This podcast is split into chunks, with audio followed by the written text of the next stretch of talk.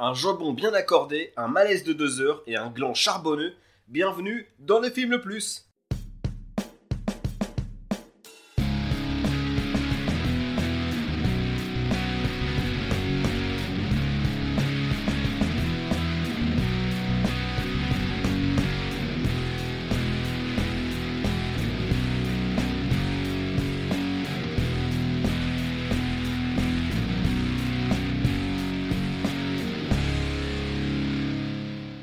Salut à tous, bienvenue dans le film le plus podcast ciné qui nous permet de découvrir ou de redécouvrir certains films, qu'ils soient bons ou mauvais. Aujourd'hui, comme d'habitude, plutôt, je suis accompagné de Cyrano de Bergerac, Aurel. Et bonsoir. Oh, mais non, mais non.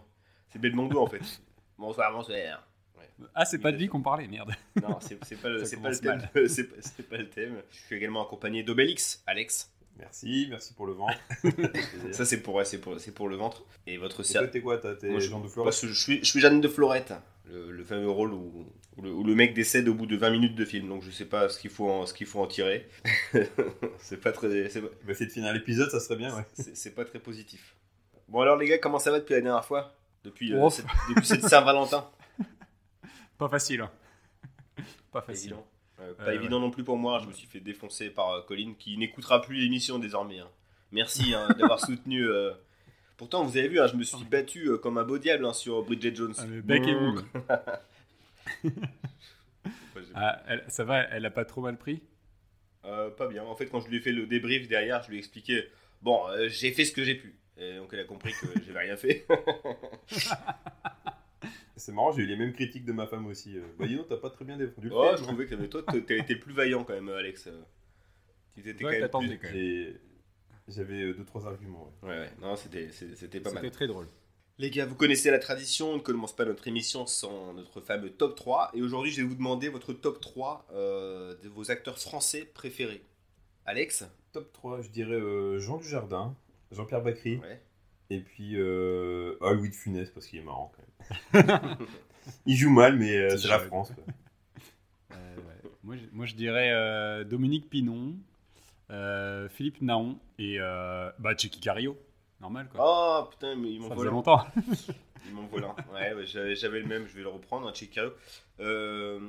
Moi, évidemment, dans mon top 3, il y a- il y, a deux par Dieu, mais est-ce que je peux l'évoquer? Non, c'est pas. Ah, bah, on est, on est dedans, hein, donc euh, tu peux le Donc, mettre. je, je- je vais mettre évidemment Gérard Depardieu. Euh, J'ai envie de mettre euh, Daniel Auteuil et euh, ouais, Cario, je l'avais, mais je vais le remplacer par euh, Tiki Olgado. Ah, j'y ai pensé aussi. Oh, oui. Ouais, ouais, du lot. Non, non, non, Tiki J'ai Olgado, hésité, je, rigole. Hein. Tiki Olgado, je rigole bien sûr. Euh, J'adore, j'adore. c'est Samuel Le Bihan, parce que dans le pacte des loups, il joue trop bien. C'est bien le pack des loups. Ah, non, 3-0, non, euh, bah oui, euh, je pensais évidemment Vincent Cassel. Quel idiot suis-je? T'as même pas dit Jean-Luc Reichmann, je suis extrêmement déçu. Non, parce qu'il n'a C'est pas encore vrai. passé le cap du cinéma, tu verras l'an prochain. Apparemment, il a l'affiche d'un sub- d'un- de- du prochain Ridley Scott là. Ah, je pensais que c'était chez Marvel. Stéphane Plaza, sinon. Il a, il a passé le cap du Ah cinéma. bon? Mais non, Ouais, Non, non, si, si. ça, ça a intéressé beaucoup de monde apparemment. je suis pas, je suis pas au courant. Bon, on va se renseigner, hein, du coup, ça, ça a l'air pas mal. Euh, bon, les gars, petit rappel du principe de l'émission. Nous avons choisi un thème, puisque nous sommes trois, chacun d'entre nous a sélectionné un film qui s'y rattache. Nous allons ensuite débattre, confronter ces films selon différents critères, à savoir le scénario, le jeu d'acteur, euh, la réalisation bien sûr, et une catégorie bonus qu'on dévoilera ensuite. En fin d'émission, nous devons déterminer quel est le film le plus, et aujourd'hui, nous voulons déterminer quel est le film le plus de par Dieu, de par deux. C'est ça, c'est un jeu de mots. Ouais, alors ça c'est euh, Alex, le jeu de mots d'Alex. Parce que moi aussi je suis un gros collabo, je, je, je, je, je- je dénonce le gars qui balance ces, ces, vannes- ces vannes-là. Mais, euh, mais, mais du coup, du coup, j'ai pas placé ma petite phrase. euh, Mais Pierrot, qu'est-ce qu'un film de par deux Dieu? Un film de par deux, rangez-vous de par Dieu. Alors c'est un film euh, dans lequel évidemment on retrouve notre, notre Gérard National. Euh, en général en tandem, un tandem mythique. euh, donc ça peut être, euh, ça peut être un, un couple ou un, ou, euh, ou un duo d'acteurs qui, euh, qu'on a, qu'on a vu souvent se former au cinéma. J'ai Mais hâte. Et Au- Aurel, t'as l'air d'avoir le- le- du gaz, j'ai l'impression. Ah, j'ai, je suis mais patate, euh, patator quoi. Ouh j'ai pris un panard à faire cet épisode. On peut dire aussi pourquoi on a choisi le. pour- pourquoi ce thème de par Dieu. Ah bah parce qu'on est dans l'actu. Parce qu'aujourd'hui sort un, un super film, à mon avis, Maison de retraite. avec Kev Adams et Gérard Depardieu, euh, qu'on ira voir, hein, forcément. Surtout toi, Aurélien, je pense. Ouais, J'ai eu euh, peur, j'ai cru, que- tu allais parler de, des faits divers de Depardieu actuellement. J'ai fait merde. On parle de lui parce qu'il est ouais. actuellement bourrin emmerdé, quoi. hein. Je voulais, avant qu'on commence, euh, qu'on rentre dans le, dans le, le gras, euh, faire un petit laïus, évidemment, pour Gérard Depardieu, parce que c'est un jeune acteur, évidemment, il n'est pas forcément très connu de vous tous. Et on va, on- le podcast est, est là aussi pour lui donner un petit coup de pouce, hein, parce que un petit peu en manque de, de pro, pub, hein, c'est vrai un petit peu en manque de promotion. Euh, donc je vais vous expliquer comment moi j'ai découvert Depardieu. Moi la première fois que j'ai vu Gérard, c'était dans une pub Barilla réalisée par Ridley Scott, dans laquelle il consolait une petite fille qui s'était croûtée en vélo en lui faisant des pattes. Donc la classe putain. Euh, par la Ah ouais, suite, là j'ai. Vous vous souvenez de cette pub? Incroyable. Ah ouais, ouais, tu m'as mis C'est un Ridley flash là. Scott qui réalise. C'est Ridley Scott qui l'a fait. ouais. En fait, c'était en parallèle du C'est tournage de 1492. Il a fait Bon, Gérard, on a besoin d'artistes tous les deux. Allez hop, direction Venise, on fait une petite pub pour Barilla. Mais elle est Voilà, culte cette pub, j'avais oublié, c'est vrai. Ouais, alors, elle est mythique. Alors, par les suites, j'ai découvert quand même l'acteur, hein, le, le grand comédien, parce que bon, les pubs, ça va, ça va un temps. Euh, D'abord dans des rôles historiques ou littéraires, hein, comme un vieil enregistrement VHS de Cyrano, une diffusion télé de 1492 du même Ridley Scott, euh, Le Comte de Monte Cristo aussi, la série télé, je sais pas si vous aviez vu. Ouais. Euh, ou encore voilà, de la découverte tardive, euh, bah, plus récemment, hein, de 1900 de Bertolucci avec De Niro, un tandem incroyable. Buffet froid et tenue de soirée de Blier. Euh, comment aussi ne pas évoquer le versant comique de GG, en duo d'abord avec Pierre Richard pour Francis Weber, donc La Chèvre, Les Compères, Les Fugitifs, évidemment avec Christian Clavier dans Les Anges Gardiens de Jean-Marie Poiret, hein, Aurel. Ah bah, Ça, mythique. J'ai hâte qu'on en parle. On, on- on te, on te l'a épargné pour cet épisode, hein. c'est quand on, est quand même, on est quand même sympa. hein. Et ben je me demande si j'aurais pas préféré. Bon, j'en suis sûr même. Crois? Donc boulimique, boulimique de travail, euh, Gérard Depardieu, donc pas tellement. Le travail. Euh, non, pas. GG, il est blasé désormais. La passion n'est plus vraiment là. Désormais, il cachetonne. Il nous rappelle au détour de quelques scènes qu'il en a encore sous la pédale. euh, que c'est toujours lui le boss. Mais malheureusement, il s'agit beaucoup de participation très bien rémunérée plutôt que de véritables rôles. À l'exception de Quand j'étais chanteur et du hit français 36 quai des Orfèvres. J'ai pas peur de dire que c'est le hit français. Olivier Marchal, c'est vrai, Michael Mann, du coup. Bon. je, vous- laisse en débattre. Euh, C'est notre Michael Mann français, on peut. On, on peut le dire, d'accord, ok. bon, J'avais peur de vous, de, de vous choquer. Ah Parce non, j'adore, j'adore Marshall. Vous voyez, vous dites j'aime pas les films français. C'est J'adore. Marshall. Incroyable. Euh, ce qui est dingue avec, avec Gérard, je voulais, je voulais le redire, c'est que c'est l'un- l'une des rares personnes qui peut chier sur la table et à tout le monde de trouver ça formidable. Euh, comme lorsqu'il s'est mis à reprendre des chansons de Barbara récemment. Moi, il y a plein de gens qui se sont émus, incroyable, quelle sensibilité, c'est une catastrophe à écouter. Mais bon, euh, il, peut faire à peu près ce qu'il veut. Euh, tout passe. Euh, actuellement, donc Depardieu fait surtout parler de lui dans la page fait d'hiver. Là, ça, ça tombe mal. le- notre podcast sort en plein, alors qu'il est en plein, en, en pleine, en pleine affaire. Donc de- On a eu le pif encore on une a fois. encore du pif, hein, bien sûr. Donc de nature excessive, parfois il nous fait honte, hein, comme un vieux tonton bourré à table. Euh, mais on, peut on, peut, on ne peut s'empêcher de l'aimer, en tout cas pour ma part. Donc dans une filmo qui compte plus de 150 œuvres, ce qui peut être louche pour un acteur. hein. C'est pas Eric Roberts, mais attention, hein, il y arrive bientôt. On y trouve pêle-mêle le grand réal. hein. C'est le, non, le double, euh, c'est 400 je crois. euh, Eric Roberts. C'est ouais, je crois qu'on est pas loin de ça. C'est le record du monde. Donc il a tourné avec des grands réals, hein, Marco Ferreri, Claude Berry, donc Ridley Scott, on le disait, Alain René, Truffaut, Maurice Piala, Francis Weber, Peter Weir, Jean-Marie Poiret, Norman Jewison ou encore Bertrand Blier. C'est tout, c'est le chef du cinéma français. Belle, euh, belle intro sur euh, Très très. ouais, ce monument du cinéma. C'est ça, l'un de mes acteurs préférés. Euh, J'ai l'impression que c'est pas quelque chose qu'on va, on va partager ce soir. On, on va le voir assez vite. Voilà les gars, on y va, on attaque par la présentation des films.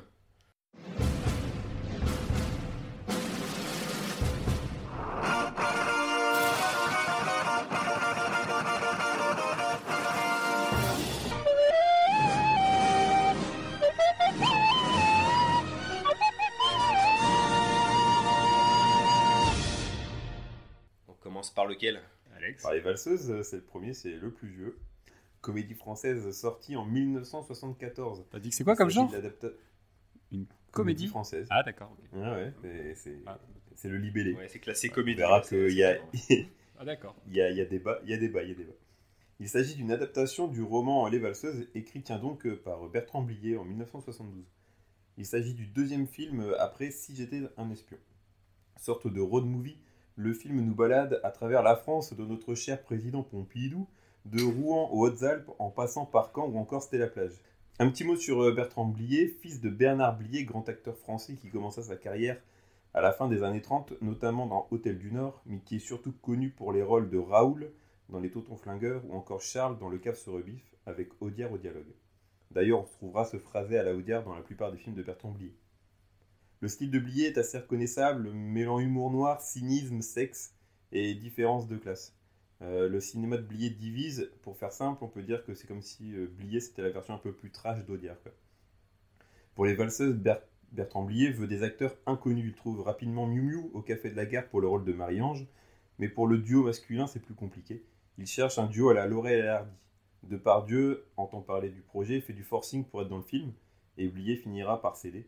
Mais pour le second rôle, après avoir fait des tests avec Coluche, c'est finalement Patrick Devers, déjà en couple avec Miu Miu à l'époque, qui sera choisi pour euh, reconstituer un peu, euh, recontextualiser un peu l'histoire avec euh, The Ware, Miu Miu et tout ça, je vous reporte à l'épisode 4 de la première saison du film Le Plus, dans le film le plus hors jeu, où on détaille un peu plus tout ça dans la présentation du film. Coup de tête. Coup de tête. Merci.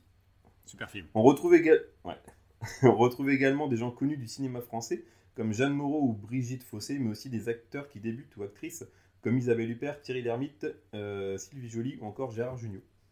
Depardieu et Dewar sont assez déconneurs pendant le, tournage. Euh, ils feront un peu chier du coup et euh, par exemple s'amuser à se barrer en bagnole après, après les scènes. Du coup, le comportement incontrôlable de ces deux loustiques entraînera des retards de planning, allant même jusqu'à la menace de l'arrêt du tournage. Film symbole de son époque qui oppose deux générations, la France à papa et la jeunesse libérée post-mai 68, Blier provoque et les critiques seront violentes à la sortie du film.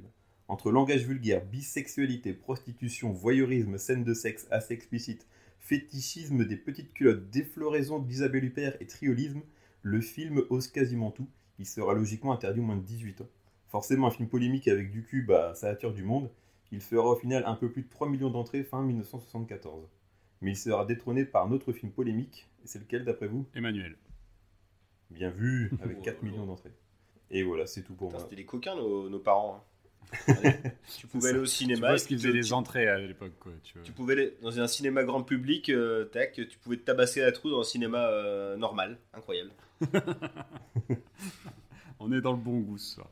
On passe au film suivant. Euh, le film suivant, donc c'est moi. Et moi, je vais vous parler bah, d'un film cette fois-ci. Je vais vous parler du dernier métro, film français sorti en, en 1980. Réalisé par François Truffaut, légende absolue du cinéma français, révélé en 1959 pour son film Les 400 coups, et qui fera partie de ce que l'on nommera la nouvelle vague française, qui comprend des réalisateurs comme euh, Jean-Luc Godard, Claude Chabrol, Agnès Varda, Alain René, et j'en passe. Euh, à la base critique pour les cahiers du cinéma, il commence à écrire et à réaliser vers 22 ans, de manière totalement euh, autodidacte. Et on considérera ensuite, et ça à travers le monde, qu'il a révolutionné la narration au cinéma, justement parce qu'il s'est affranchi ben, des codes et des conventions de l'époque. Il se fera remarquer par ses œuvres euh, inspirées de sa propre histoire, qu'il transposera par l'intermédiaire de son personnage alter ego Antoine Douanel, interprété par Jean-Pierre Léo, que l'on retrouvera dans cinq films qui débuteront par l'évocation de l'enfance dans Les 400 coups, justement, jusqu'au divorce dans L'amour en fuite 20 ans plus tard. Truffaut était également acteur dans ses propres films, mais pas seulement, et il partage même, et surtout, j'ai envie de dire, l'affiche de Rencontre du troisième type avec Richard Dreyfus pour Steven Spielberg, ou quand la nouvelle vague rencontre le nouvel Hollywood. Le scénario est coécrit euh, par Truffaut, Suzanne Schiffman et euh, Jean-Claude Grimbert. La photo est signée Nestor Almendros, directeur photo euh, sur Le choix de Sophie, Kramer contre Kramer ou Pauline à la plage. La musique signée Georges Delru, à l'œuvre également bah, sur Platoon, Jumeaux avec Arnold Schwarzenegger ou encore Joe contre le volcan avec Tom Hanks et Meg Ryan. Est-ce que vous connaissiez ce film? Joe contre le volcan. Joe contre le volcan. Attends, eh ben, avec qui? Avec Tom Hanks et Meg Ryan. Ah non, pas du tout. Je n'avais. Ben, je, c'est un film vraiment de volcan? Je, je sais pas, et j'ai vraiment envie de le voir. Je pense que c'est le film qui a inspiré euh, le film de Danny Boone, et Fiaya le cool, le ah. volcan. J'en sais rien. Mais, euh, mais ça m'a intrigué. Écoute, j'avais jamais entendu parler de ce film. Donc voilà, en tout cas, c'est euh, musique de normal, Georges Delerue. Peut-être que c'est nul complètement. le montage est signé Martine Barraquet au CV plutôt musclé. Je vous laisse réfléchir puisqu'on le retrouve au générique de Mort un dimanche de pluie de Joël Santoni, Le Grand Pardon 2 d'Alexandre Arcadi avec Roger Hanin, ou encore de deux épisodes de Navarro avec le même Roger Hanin. Euh, au casting, pour faire face au grand GG, ben, on retrouve la grande Catherine Deneuve, vu dans Répulsion de Roman Polanski, Belle de jour de Louise Buñuel, ou encore Les Prédateurs de Tony Scott. Bref, la grande classe, quoi. On y retrouve également le non moins immense Jean Poiret, euh, qu'on a vu dans Le Naïf aux 40 enfants, Ma femme est une panthère ou encore Le Grand Bidule. Et une petite mention spéciale, un acteur que j'ai beaucoup aimé dans le film, qui est Maurice Rich, qu'on a pu apprécier dans Le Gendarme et les Gendarmettes, Gros dégueulasse ou Mon curé chez les Thaïlandaises, et qui double aussi euh, John Candy dans Splash. Euh, le film est un carrière. grand succès. Ouais. Ah non, mais carrière de fou, quoi. Euh, le film est un grand succès public, euh, avec près de 800 000 entrées en France et environ 3 millions de, de recettes dans le monde. Mais c'est surtout un film qui a remporté 10 Césars. 10 Césars, dont meilleur film, meilleur réal, meilleur scénario, meilleur acteur, meilleure actrice, meilleure musique, etc., etc. Un record jamais inégalé. Et cette année-là, il était face à des réalisateurs comme Maurice Pialat, Alain René ou Jean-Luc Godard. Donc voilà, je pense qu'on a un gagnant. Merci, salut les losers. Oh là là, atten- attention, hein. il y, a un- il y a un autre film qui arrive derrière. Euh, Un téléfilm, un téléfilm. arrêtez. Un, un documentaire. euh, donc, à mon tour, putain, vous êtes pas sympa avec moi. Euh, le troisième film, euh, c'est un choix. C'est le film Saint-Amour, donc sorti en 2016, réalisé par le tandem grolandais, donc Gustave Carverne et Benoît Delépine, à qui l'on doit des films comme Altra, Mammouth avec, avec déjà Gérard Depardieu, I Feel Good avec Jean Dujardin et Yolande Moreau, et le dernier Effacer l'historique que je vous recommande Franchement, c'est une, vraie réussite. Bon, en effet, voilà, c'est pas des pas, des cinéastes qui sont connus pour, euh, faire des belles images. C'est surtout, euh, c'est surtout le, contexte de leur film qui est intéressant. C'est un ciné social où souvent euh, ils s'attachent à, suivre le parcours de, marginaux et pas mal d'absurdités, hein, comme ce qu'on peut trouver dans leur sketch du Groland. Il n'y a pas toujours une morale à leur histoire. C'est, aussi ça qui peut parfois être frustrant. Mais euh, voilà, pour moi c'était une vraie découverte et j'ai euh, j'ai plutôt apprécié le revoir. Au casting, on retrouve donc Gérard Depardieu évidemment, euh, qui euh, est accompagné donc, de Benoît Poulvord qui joue ici son fils. On va y trouver également Vincent Lacoste, Lacoste pardon, Céline Salette et euh, une petite apparition de Michel Houellebecq, une apparition remarquée, je trouve, dans le, dans, le- dans le film. Tout à fait. Euh, c'est un film qui a connu un relatif succès, hein, vu son budget et son ambition, à savoir 500 000 entrées. C'est pas dégueu. Euh, C'est pas mal. Voilà, Voilà, c'est c'est plutôt, c'est- c'est plutôt pas mal. Je pense qu'ils ont surtout euh, profité de la présence de Poulvord et de Pardieu à, à l'affiche. C'est toujours la garantie de, de faire quelques strapontins. Euh, voilà, c'est tout pour moi pour la présentation de Saint-Amour. Bon, les gars, on passe à la baston. Let's get ready to rumble! Et du coup, on enchaîne avec le scénario des valseuses. Hmm. Le quoi? Qu'est-ce que j'ai bien pouvoir dire hein Euh, C'est moi qui l'ai écrit, attention. hein. Le scénario T'aurais pu. Du cul, ouais. Euh, non, oh, on se calme. Euh, de Loubar. de Loubar cherche à s'occuper dans la France des années 70. Meilleur résumé. Bah, ouais, qu'est-ce que tu veux dire d'autre euh, Non, c'est ça. C'est ça. Mais ouais, En fait, il n'y a, pas y a pas vraiment de scénario, quoi. C'est c'est des tranches de ouais, des tranches de vie, des scénettes, quoi. Qu'en avez-vous pensé? Est-ce que je Ah, Aurélien, je pense que... Ah ouais, commence, parce que... Ouais. T'as as des choses à dire sur ce film. Je pense que voilà, il faut, faut qu'on soit clair tout de suite. C'est la première fois depuis qu'on fait le podcast que je ne finis pas un film. Et là, euh, clairement, il y a un moment donné, j'ai arrêté. film- Le film t'a fini, quoi. Ah ouais, ouais, non, je dis c'est bon. Euh, je pense C'est la première fois, là c'est la première fois. Euh, D'habitude, je vais au bout des choses, même les films un peu, un peu relous et tout. Mais là, en fait, alors, je- il y a certaines choses que j'avais pas envie de voir. Euh, J'étais vraiment pas dans le mood et euh, il y a des choses qui sont choquantes, mais pas choquantes dans le sens euh, provocateur. Je pense que c'est vraiment des choses qu'aujourd'hui, enfin même, à l'époque, je comprends même pas comment on a pu montrer ce, genre de choses. En fait, je me suis arrêté. euh, déjà, j'ai failli m'arrêter au moment de la scène du train avec donc le, le viol, hein, on peut le dire, de, euh, de, de la femme qui est en train d'allaiter son bébé. De Brigitte Fossé, ouais. Euh, déjà là, c'était hyper limite. Et ensuite, ils enchaînent en, en reniflant des petites culottes d'adolescentes. J'ai dit, bon, là, c'est bon. Euh, J'ai pas besoin d'en voir plus, euh, très sincèrement. Alors qu'au début, il y a certains moments, je me dis, bon, ça m'a fait penser, on est un peu dans un, un- un funny games à la française, avec ben, deux, gros cons euh, tarés, euh, sans foi ni loi, euh, et qui vont euh, qu'on va suivre. Mais euh, ce qui m'a dérangé aussi, c'est à la fois le propos, forcément. Euh, je pense que c'est des choses qu'on ne peut pas cautionner. Et le problème, c'est que j'ai l'impression que le film cautionne ça et, euh, et du coup te parle de euh, te, rend sympathique des mecs qui sont là pour violer, pour prendre euh, voilà, les femmes pour de la merde déjà, mais il y a du viol et euh, avec un penchant euh, pédophile. Et, Enfin, c'est, euh, j'ai trouvé ça hyper limite et j'ai été gêné. Et après, j'ai regardé les critiques et là, tu vois des mecs qui, déjà qui considèrent ça comme un chef-d'œuvre et qui trouvent même une forme d'excitation. Là, je me suis dit, Hmm, c'est vraiment, vraiment bizarre et j'ai, eu du mal avec ça. Et là, voilà, je vous ai dit, Et encore, t'as pas vu que tu t'es arrêté euh, quasiment euh, Ouais. euh, bah, un tiers T'as du loupé film. quelques, tiers, ouais. quelques petites périodes. T'as encore loupé euh, deux scènes, deux Bah, trois scènes qui ont sont encore qui m'ont choqué aussi. Euh, J'ai lu. j'ai l'esprit assez ouvert. Mais, Ouais, j'ai lu en fait ce qui se passe après et justement c'est là où je me suis dit j'ai même pas envie de continuer en fait. J'ai pas envie de continuer et je me suis vraiment posé la question de me dire est-ce que vraiment on en parle? En fait c'est des choses, c'est un dilemme parfois que qu'on peut avoir et euh, ça m'était déjà arrivé une fois à l'époque où j'écrivais des articles pour un site internet où euh, en fait on nous envoyait des DVD, il fallait les chroniquer. Et un jour j'ai reçu un film d'horreur français euh, dont je, tairai le nom, euh, qui, de toute façon n'est pas du tout connu, un film complètement indépendant. Et en fait, donc c'était un jeune réalisateur qui voulait faire un petit peu un, buzz en fait dans ce qu'il faisait et qui voulait absolument provoquer, et choquer. En fait, je me suis dit, si j'en parle, je fais la promotion d'un truc qui est complètement nul à chier, euh, et peut-être que ça va donner envie à certains de regarder, alors qu'en fait, c'est juste, ça ne sert, ça n'a aucun intérêt. Et, euh, et du coup, je pense que, tu vois, provoquer, et c'est ça qui a attiré les gens euh, en fait en salle à l'époque. C'est forcément ça, le Ouais, côté bah sulfureux. Et en fait, bah, du coup, je me dis, bah, c'est faire de la pub sur quelque chose qui, Qui est malsain. qui est qui vraiment malsain et qui n'a pas, qui a pas lieu d'être.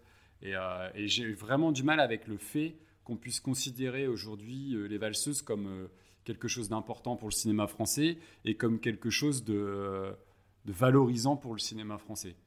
Euh, enfin voilà, je, je m'arrête là parce que je ne pas, enfin, pas polémique. J'aimerais bien avoir votre avis euh, là-dessus parce que vous êtes quand même allé au bout, vous êtes allé plus loin que moi quand même. Donc euh, est-ce que, est-ce que, voilà, est-ce que je vais Moi, c'est bien simple, je l'ai vu, je l'ai vu cinq fois. Je l'ai vu cinq fois cette semaine. je suis tombé sous le, sous le charme euh, du film. euh, c'est un coup de foudre.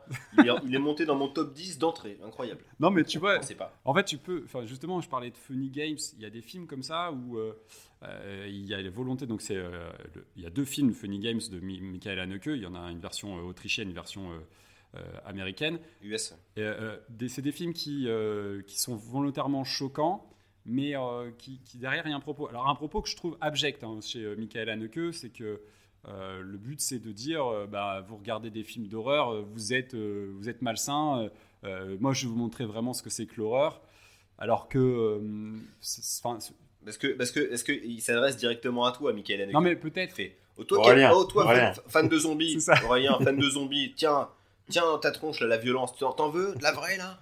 C'est ça qu'il te dit. Non, mais peut- peut-être, mais, euh, mais du coup, je me dis, au moins, enfin, même si, même si je suis pas d'accord avec son propos, euh, je pense qu'il dénonce quelque chose. C'est son opinion, c'est c'est un côté politique pour lui, et euh, au moins, je trouve qu'il y a un intérêt.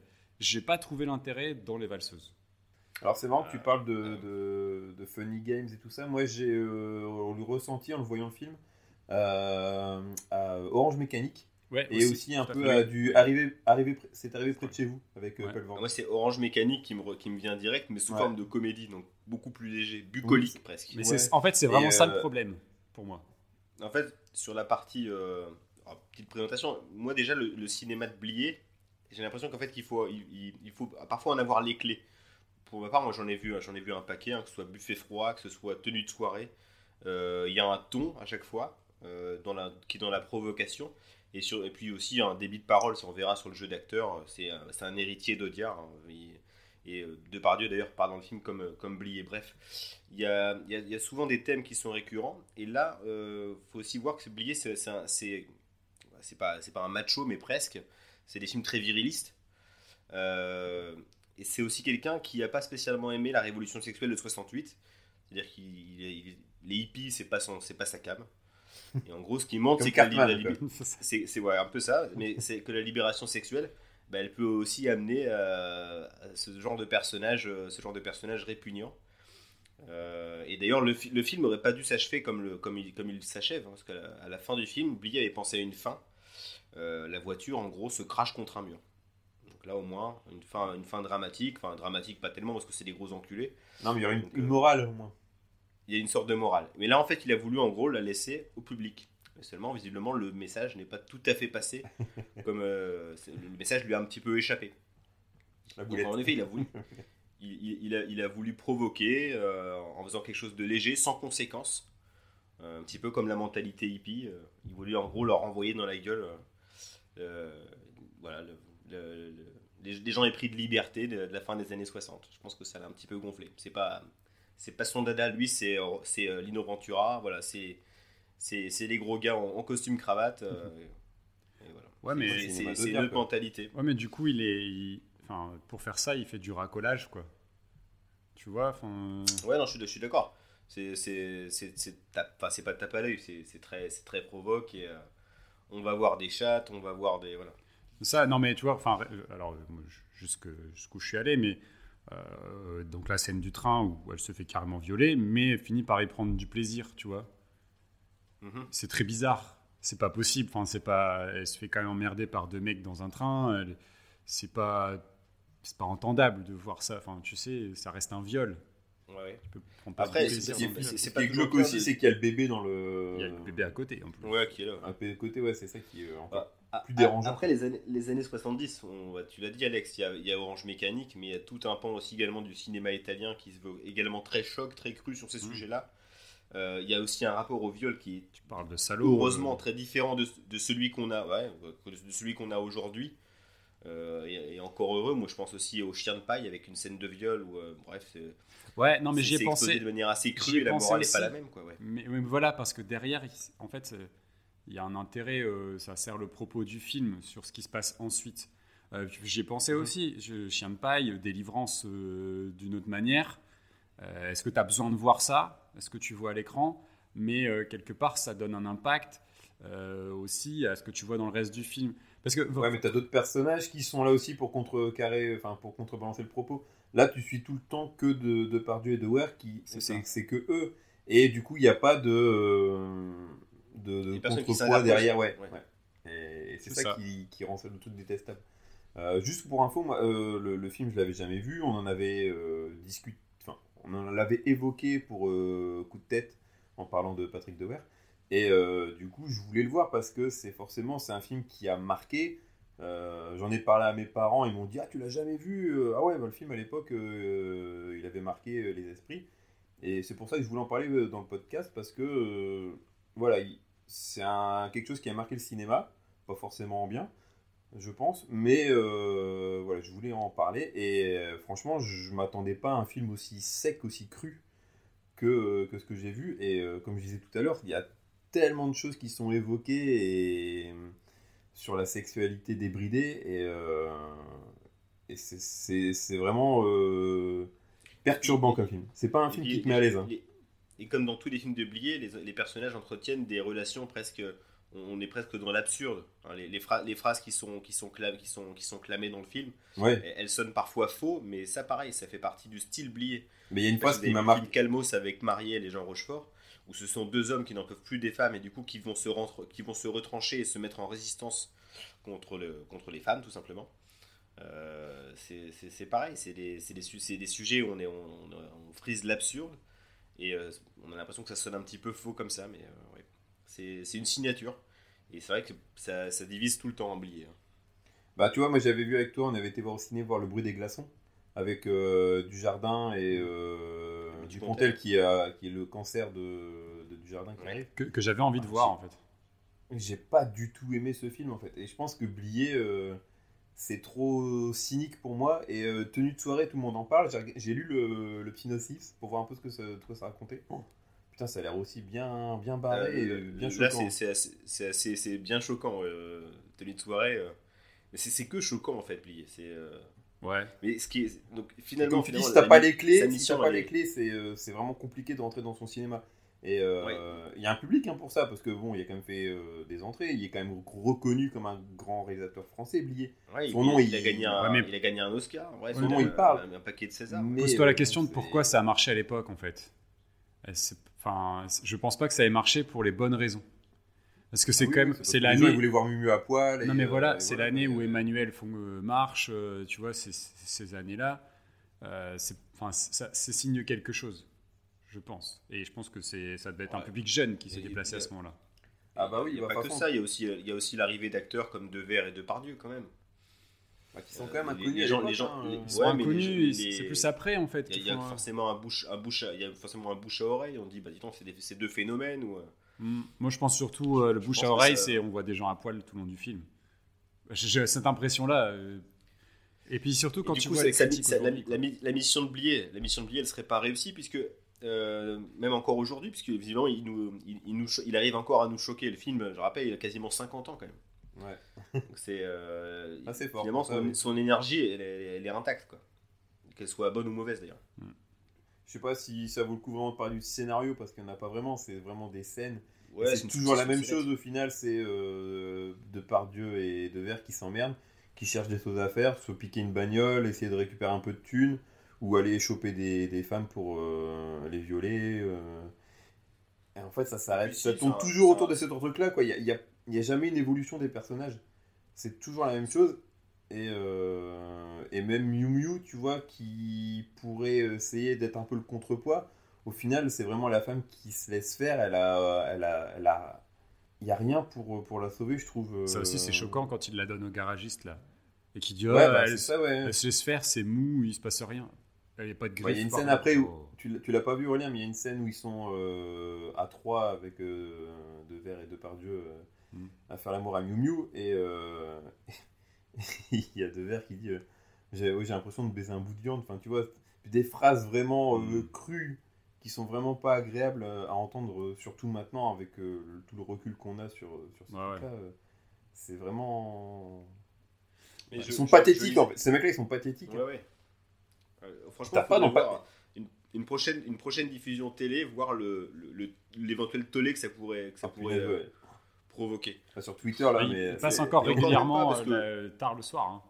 J'ai vu sur internet, Ouais, c'est ouais. il n'y a pas si longtemps, euh, sur, en- ouais, peut-être vers minuit, une heure sur France 2, tu vois. Mais oui, non, je, je comprends que c'est- c'est c'est très, très particulier et très. euh, ça, peut, ça peut être dérangeant.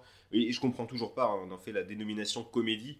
Alors je veux bien qu'à l'époque, ça pouvait, on pouvait parler de comédie parce qu'il y, a- là, il y a quand même quelques, quelques phrases clés, des, des phrases cultes, des phrases chocs qui, qui, qui prêtent à sourire, voire à rire. Après, là, aujourd'hui, il faudrait quand même tempérer, euh, éventuellement, euh, co- drame social. Ou... Parce que c'est aussi un portrait de la France de ces années-là. hein. C'est la fin des 30 Glorieuses, ça montre aussi une certaine jeunesse désœuvrée. Il y a, il y a un petit peu de ça, même si c'est pas le, le, le- le tout dans le film, évidemment. Ouais, ouais, je suis, je suis d'accord de, de voir un peu cette France des années 70, avec les magasins Mammouth notamment, Ah oui. mais euh, les Renault, les, les, les Citroën et les DS. La DS, Les très DS. belle DS, euh, la DS verte, très très, très belle. Ouais.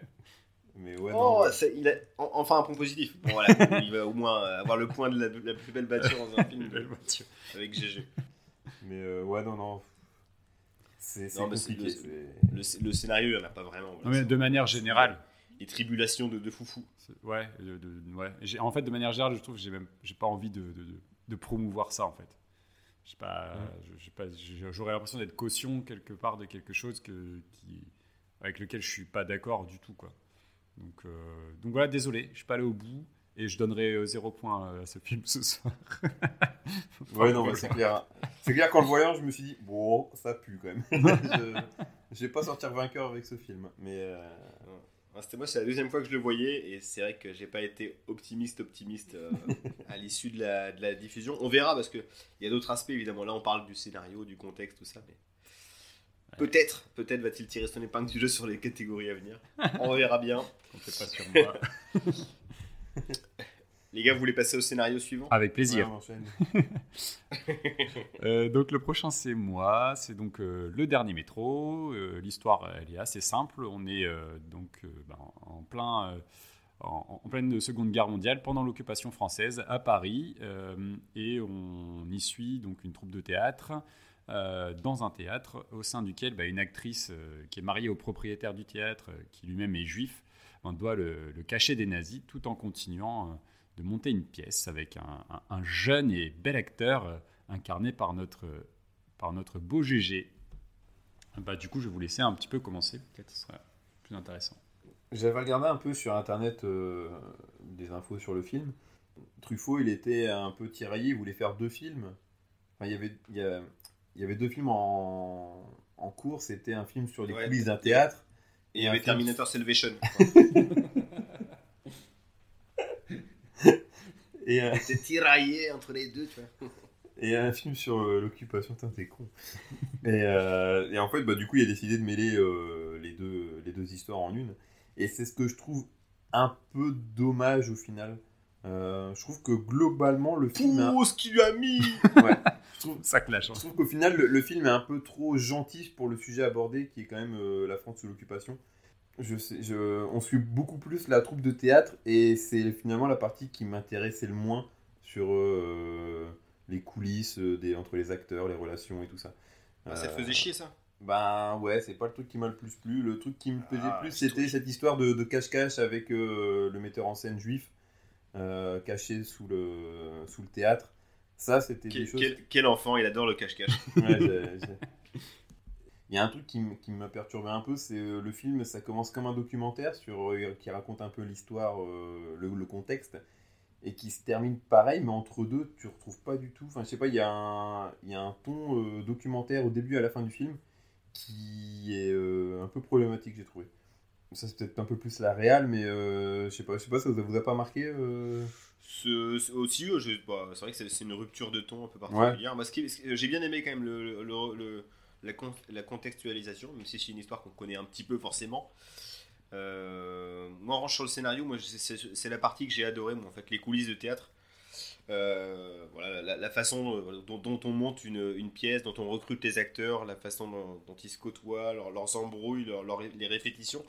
En fait, ce que j'ai adoré, c'est qu'ils ils reconstruisent, entre guillemets, dans ce théâtre, le monde libre, le monde libre qu'ils n'ont plus à l'extérieur. Donc c'est, euh, euh, ils, ont l'air de vivre normalement sans, euh, sans pâtir trop de, sans pâtir trop de la guerre. À part qu'ils doivent, cacher, ils doivent cacher du jambon dans des études violoncelle, mais sinon, euh, c'est à peu près normal. Ouais, non, ça va. mais non, mais j'ai- trouvé qu'ils avaient quand même une certaine joie de vivre, un truc, il y a un truc de très vivant. Euh, le fait qu'ils vivent un petit peu en, en parallèle euh, dans, dans- dans ce théâtre, c'est c'est l'impression que ça m'a donné. Et ouais, sur le scénario, j'ai trouvé ça aussi fascinant. Les deux, les deux films m'ont plu avec le, le, le- le fameux cache-cache dont parlait Alex avec le, ré- le, le directeur du théâtre euh, donc dans, dans la cave. Et j'ai trouvé. Tu trouves qu'il est gentil le film, Alex? Moi, Ah. j'ai trouvé quand même le- que la façon dont il dépeigne justement la collaboration. Euh, j'ai Mais il y a j'ai juste pas trouvé ça justement caricatural. J'ai trouvé ça, j'ai trouvé ça, j'ai trouvé ça pas mal. Ouais, C'est pas vicieux. caricatural, mais, mais euh, je, rejoins, euh, je rejoins Alex quand il dit que c'est. euh, on est loin de- du film on est loin des films euh, habituels euh, sur euh, cette époque là où tu t'as le méchant euh, de la Gestapo le méchant nazi. Là on les voit mais ils sont vraiment de loin. Le seul qui est un, un peu méchant collabo. dans le- oui c'est le il y a le, le- Le critique. ouais le critique ouais pardon. Lui c'est le seul personnage qui sera à la rigueur méchant. Mais je trouve qu'au au, au global c'est un peu trop un peu trop léger Euh, Ouais, c'est- dilué dans un souci de réalisme. Ouais, que, c'est évidemment, peut-être- Il oui, va mettre, il va pas mettre des zombies nazis ou des. euh, non, ouais, super je suis film. d'accord. T'allais pas voir des chars qui allaient débarquer dans le théâtre et tout ça, je suis d'accord. avec Et un Allemand qui ça- crie fort, euh, des bruits de bottes et tout. Non, non. Je pense que c'est. Truffaut a vécu l'occupation. Ouais, totalement plus c'est ça. ré- un côté. Et moi, ben, ouais, en ayant toujours vu des films euh, où voilà, c'était beaucoup plus. euh, il y avait plus une dualité que là, c'est trop dilué. C'est surtout, euh, euh, moi je, je te rejoins, c'est que j'ai trouvé aussi que euh, finalement, euh, donc il y a un aspect un peu secondaire et dans le sens où ils ont, on a l'impression qu'ils vivent assez normalement. Et de- c'est vu d'un microcosme aussi du petit monde parisien artistique. Oui, il y a ça. ouais. Et du coup, ben oui, l'aspect guerre. Alors après, on l'a pas vécu, mais euh, si ça se trouve, enfin voilà, c'était aussi un témoignage. Euh, d'une on a vécu le Covid, je te rappelle. C'est vrai. on devait remplir. C'était pire. racontera à nos gosses qu'on devait, on devait remplir des trucs. Eux, ils vont s'imaginer des trucs incroyables. En plus, c'est une Ouais. attestation pour aller faire nos courses, quoi. On va bientôt la connaître, la guerre contre la Russie, les gars. Oh là là. Ouais, euh, Optimisme. eh, je, je- je te, je te rassure, Alex, tu seras pas invité au front. hein. vu vu Ouais. l'état physique dans lequel Réformé. t'es, il va falloir faire des ados là. C'est dur, pauvre Bélix. Mais euh, non, mais vraiment, euh, ouais, sur l'aspect euh, France sous l'occupation, oui, alors c'est beaucoup plus léger que ce qu'on a pu voir dans d'autres films, parce que même la résistance passe au second plan, parce que le personnage de Depardieu veut entrer dans la résistance aussi et commence à mener des coups en douce, mais finalement on le voit assez peu, on sait jamais vraiment ce qu'il fait, etc. Avec son ami là, qui sont Ouais, on, on sait pas Et trop qui c'est c'est. pas du tout développé, et tu sais même pas, enfin tu comprends que le gars il se fait arrêter par la Gestapo à la fin, l'ami de, de Depardieu. Par Richard Bouranger, vous avez vu? Ouais. Oui. C'est Et en- trop dilué, moi, c'est ça qui m'a dérangé un peu. Justement, je trouve que euh, finalement, moi, la- le vrai intérêt du film et ce qui m'a vraiment euh, happé euh, pendant tout, tout le long du film, c'est cette galerie de personnages, c'est cette troupe qui vit ensemble. Euh, c'est tous des personnages différents qui ont des interactions entre eux euh, avec une, une humanité sincère dans leurs relations. Et je trouve que moi, c'est ce qui me plaît dans, dans ce type de cinéma-là, c'est que euh, c'est un, un cinéma de personnages. On en a déjà parlé sur les films des années 70. Mais on est tout début 80. J'ai noté exactement ça, j'ai dit, c'est un film de personnages plus que d'histoire en fait. Ouais, et, et en fait, c'est ça qui marche parce que, parce que les liens entre eux euh, sont, sont, sont bien écrits. Chaque personnage est bien développé euh, euh, à son niveau. Il y a. enfin, Ah oui, j'adore, euh, j'adore Raymond euh, qui est l'homme à tout faire, euh, qui, Ouais, euh, il est génial lui, qui ouais, est c'est- partout. il est trop bien écrit comme Ah, personnage. il est super bien écrit. T'as Martine qui est Guy les bons tuyaux, qui ramène toujours des trucs sous le manteau et tout. C'est tout ça, ça m'a ça m'a beaucoup plu jusqu'au développement bah, de la romance entre les deux qui, qui tarde un petit peu parce qu'il y a, il y a Ouais, une j'ai trouvé que en- ça fait un peu du mal à exister, tu vois. Moi. Et en même J'ai un temps, peu eu du mal à y croire. et en même temps, je trouve que c'est fort parce que parce que le c'est c'est euh, c'est le personnage de Deneuve qui mène la danse là-dessus en fait, Mhm. qui est quelqu'un d'hyper indépendant, etc. Et je trouve que là-dessus, il est, il est vachement en avance sur son temps et enfin en décalage aussi avec ce qu'on peut ce qu'on peut voir et ce En dont fait, on a parlé avant quoi. Moi, ça, Truffaut a souvent fait la part Oui. aux, femmes, hein, que ce soit avec Nathalie, Nathalie Baye, euh, Fanny Ardant. Dans ses films, elles ont toujours des, des rôles forts et de. On est loin de Voilà. oublier, effectivement. hein. Ah ouais. Ah, on est loin, on est très très loin de Blie chez Truffaut. Là, c'est pas la même, euh, la même délicatesse pour le coup. Mais tu vois, sûr. le triangle amoureux, je trouve qu'il a un peu du mal à exister avec tous ces personnages qui gravitent autour. Euh, Il y a beaucoup de petites intrigues, tout ça, qui sont, qui sont sympas, hein, mais euh, le mec dans la cave à la fin, il, il fait- j'ai pas bien compris. Il- là, il dit bah, Je suis cocu, mais c'est pas grave, c'est ça Ouais, c'est ça. c'est mais- ça. Je comprends tout à fait Non, ça- Imitation. Sachant qu'il a, il a pas un accent allemand vu que Ouais, c'est ça, t'as merdé. il est pas nazi. Là, le comé- non, mais il est, il est, il est allemand, il est juif allemand. Voilà, l'amalgame, et les Allemands, c'est des nazis. Oh, Ah ouais, ah ouais, ça, ça vous a choqué aussi que le mec soit allemand et juif. C'est mais comment c'est possible? Pas possible. Comment c'est possible? Mais justement, oui, c'est un parti pris euh, où voilà, il accepte que finalement euh, les personnages qu'il a créés bah, euh, sont euh, bah, deviennent réalité quoi quelque part. C'est- lui qui les a poussés l'un vers l'autre aussi, en les poussant à être plus proches pour la scène. Donc euh, ouais, c'est non, mais après c'est pas c'est pas, c'est pas une histoire super belle du coup hein, d'un point de vue euh, émotionnel.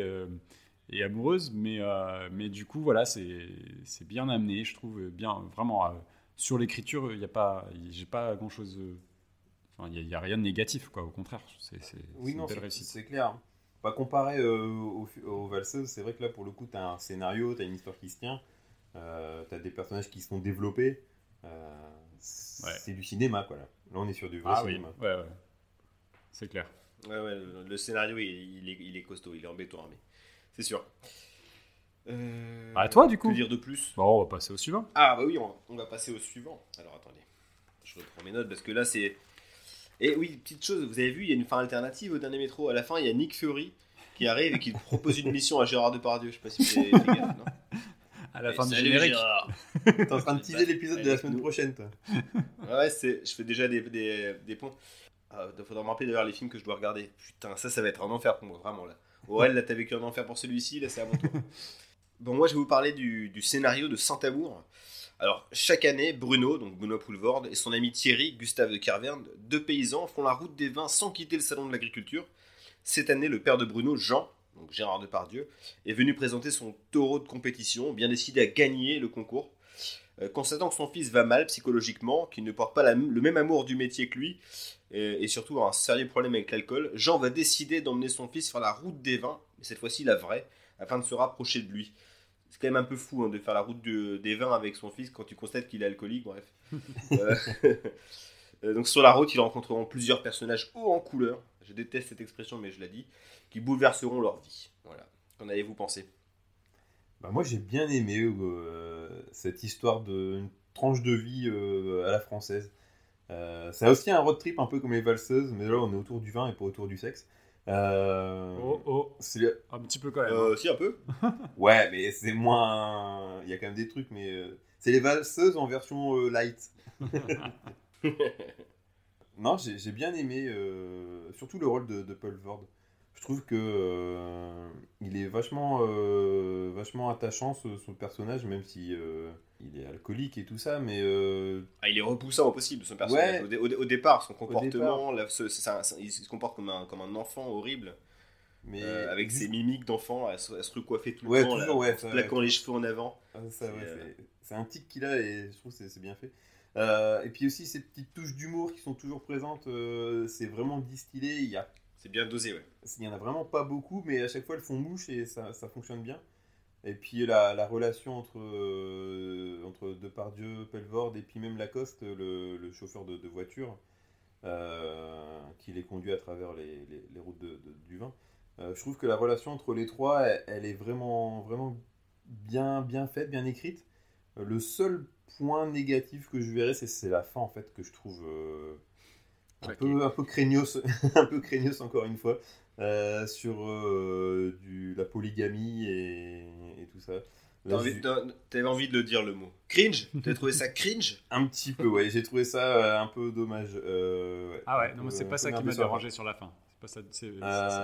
après, ce que j'ai bien aimé, c'est aussi les, les- la galerie de personnages euh, qui rencontrent tout le long du film, qui sont tous un peu plus farfelus les uns que les autres. Euh, ouais, je l'ai dit farfelu. hein. Farfelu. Eh, monsieur Farfelu, tu nous refais l'imitation Oh, c'est pas farfelu. J'ai adoré cet amour, c'était vraiment très rigolo. L'arnaque, il a encore changé de voix, monsieur Farfelu. Non, globalement, euh, j'ai pas passé un mauvais moment, c'était c'était sympa. Le scénario est quand même euh, un peu moins euh, dense que le dernier métro, par exemple. Ah ouais, ça, c'est c'est la, c'est la, la, la touch euh, caverne de l'épine, c'est souvent des C'est parcours social, comme ça. quoi. C'est film so- Et encore, celui-ci, je trouve qu'il flirte plus avec l'absurde que, que les autres. Ouais. Euh, C'est pas du Ken Loach non plus, quoi, mais bon. euh, Et moi, ce que j'ai bien aimé dans le scénario, c'est cette montée progressive. Donc au début, on est vraiment terre à terre, on est même dans le caniveau quasiment avec Benoît Poulvord. Et plus le film va avancer, bah, comme quand on boit du vin, et bah, le film va plus, de plus en plus décoller. Et on va voir de plus en plus de trucs, de trucs absurdes. Hein, ça peut être la serveuse au restaurant qui fait que de la merde. C'est une scène très marrante aussi autour d'eux qui arrête pas de les couper, elle est insupportable. Euh, la meuf qui se demande comment on va rembourser la dette. euh, Ça, c'est vraiment- de- C'est le- c'est le- un, un des moments qui m'a qui m'a fait rire. Vraiment. euh, le- Welbeck, Welbeck qui les héberge, Ouais. euh, un truc incroyable avec un piano pour enfants, c'est horrible.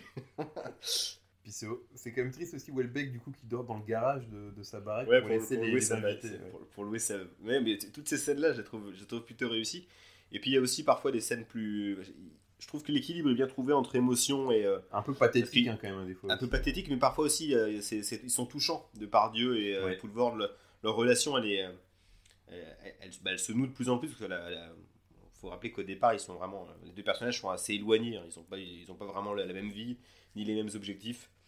Euh, voilà, ça, j'ai trouvé, j'ai trouvé que leur relation était vraiment crédible et tu avais raison hein, avec Lacoste. Je trouve que le, le tri, c'est, un duo qui se transforme en, en trio, même en quatuor à la fin. Et je trouve que pour le coup, ça fonctionne bien. Sauf en effet avec Céline Salette, ça arrive un peu comme un cheveu sur la soupe, euh, Ouais. cette histoire euh, à la fin. Au final, le film il fait penser, c'est un peu comme si tu étais dans le bar du, du village euh, dans la campagne avec des poivreaux qui racontent leur- leurs petites histoires et des conneries. Et tu te souviens quand Michel il a rencontré la meuf et euh, il y a un peu ce côté-là, euh, France un peu profonde. tu, tu me- tu me diras où tu vas parce que ça a l'air sympa ton bar là. ça va t'intéresser. Mais ça fait un peu ça, ce, ce vraiment un, un peu côté Groland, tu vois. Tu, tu le Ouais, retrouves forcément, hein, mais, euh, mais c'est moins vulgaire et, euh, et plus subtil dans la manière dont, dont- dans l'écriture. c'est plus tendre. C'est souvent ça dans leurs films, ils sont très différents de ce qu'ils font dans Groland. Groland, on va dans le trash, on va dans la parodie euh, ultime de, euh, des journaux télé français. Et là, là, ils sont un peu plus en- dans, dans, dans l'émotion, dans l'empathie. Et il y a aussi un truc que j'aime bien, après je, je vais, on va laisser la parole à Aurel quand même, il n'a pas parlé du tout. Euh, non, parce que, après c'est le, c'est le, c'est le principe du film, voilà, le titre Saint-Amour, c'est que c'est des personnes qui sont un peu paumées, et euh, leur rédemption, ils vont pas la trouver forcément dans le vin, mais par le Saint-Amour, le vrai amour. Voilà. Et Saint-Amour, d'ailleurs, c'est un très bon vin. hein. Ouais, c'est l'un de mes vins préférés aussi.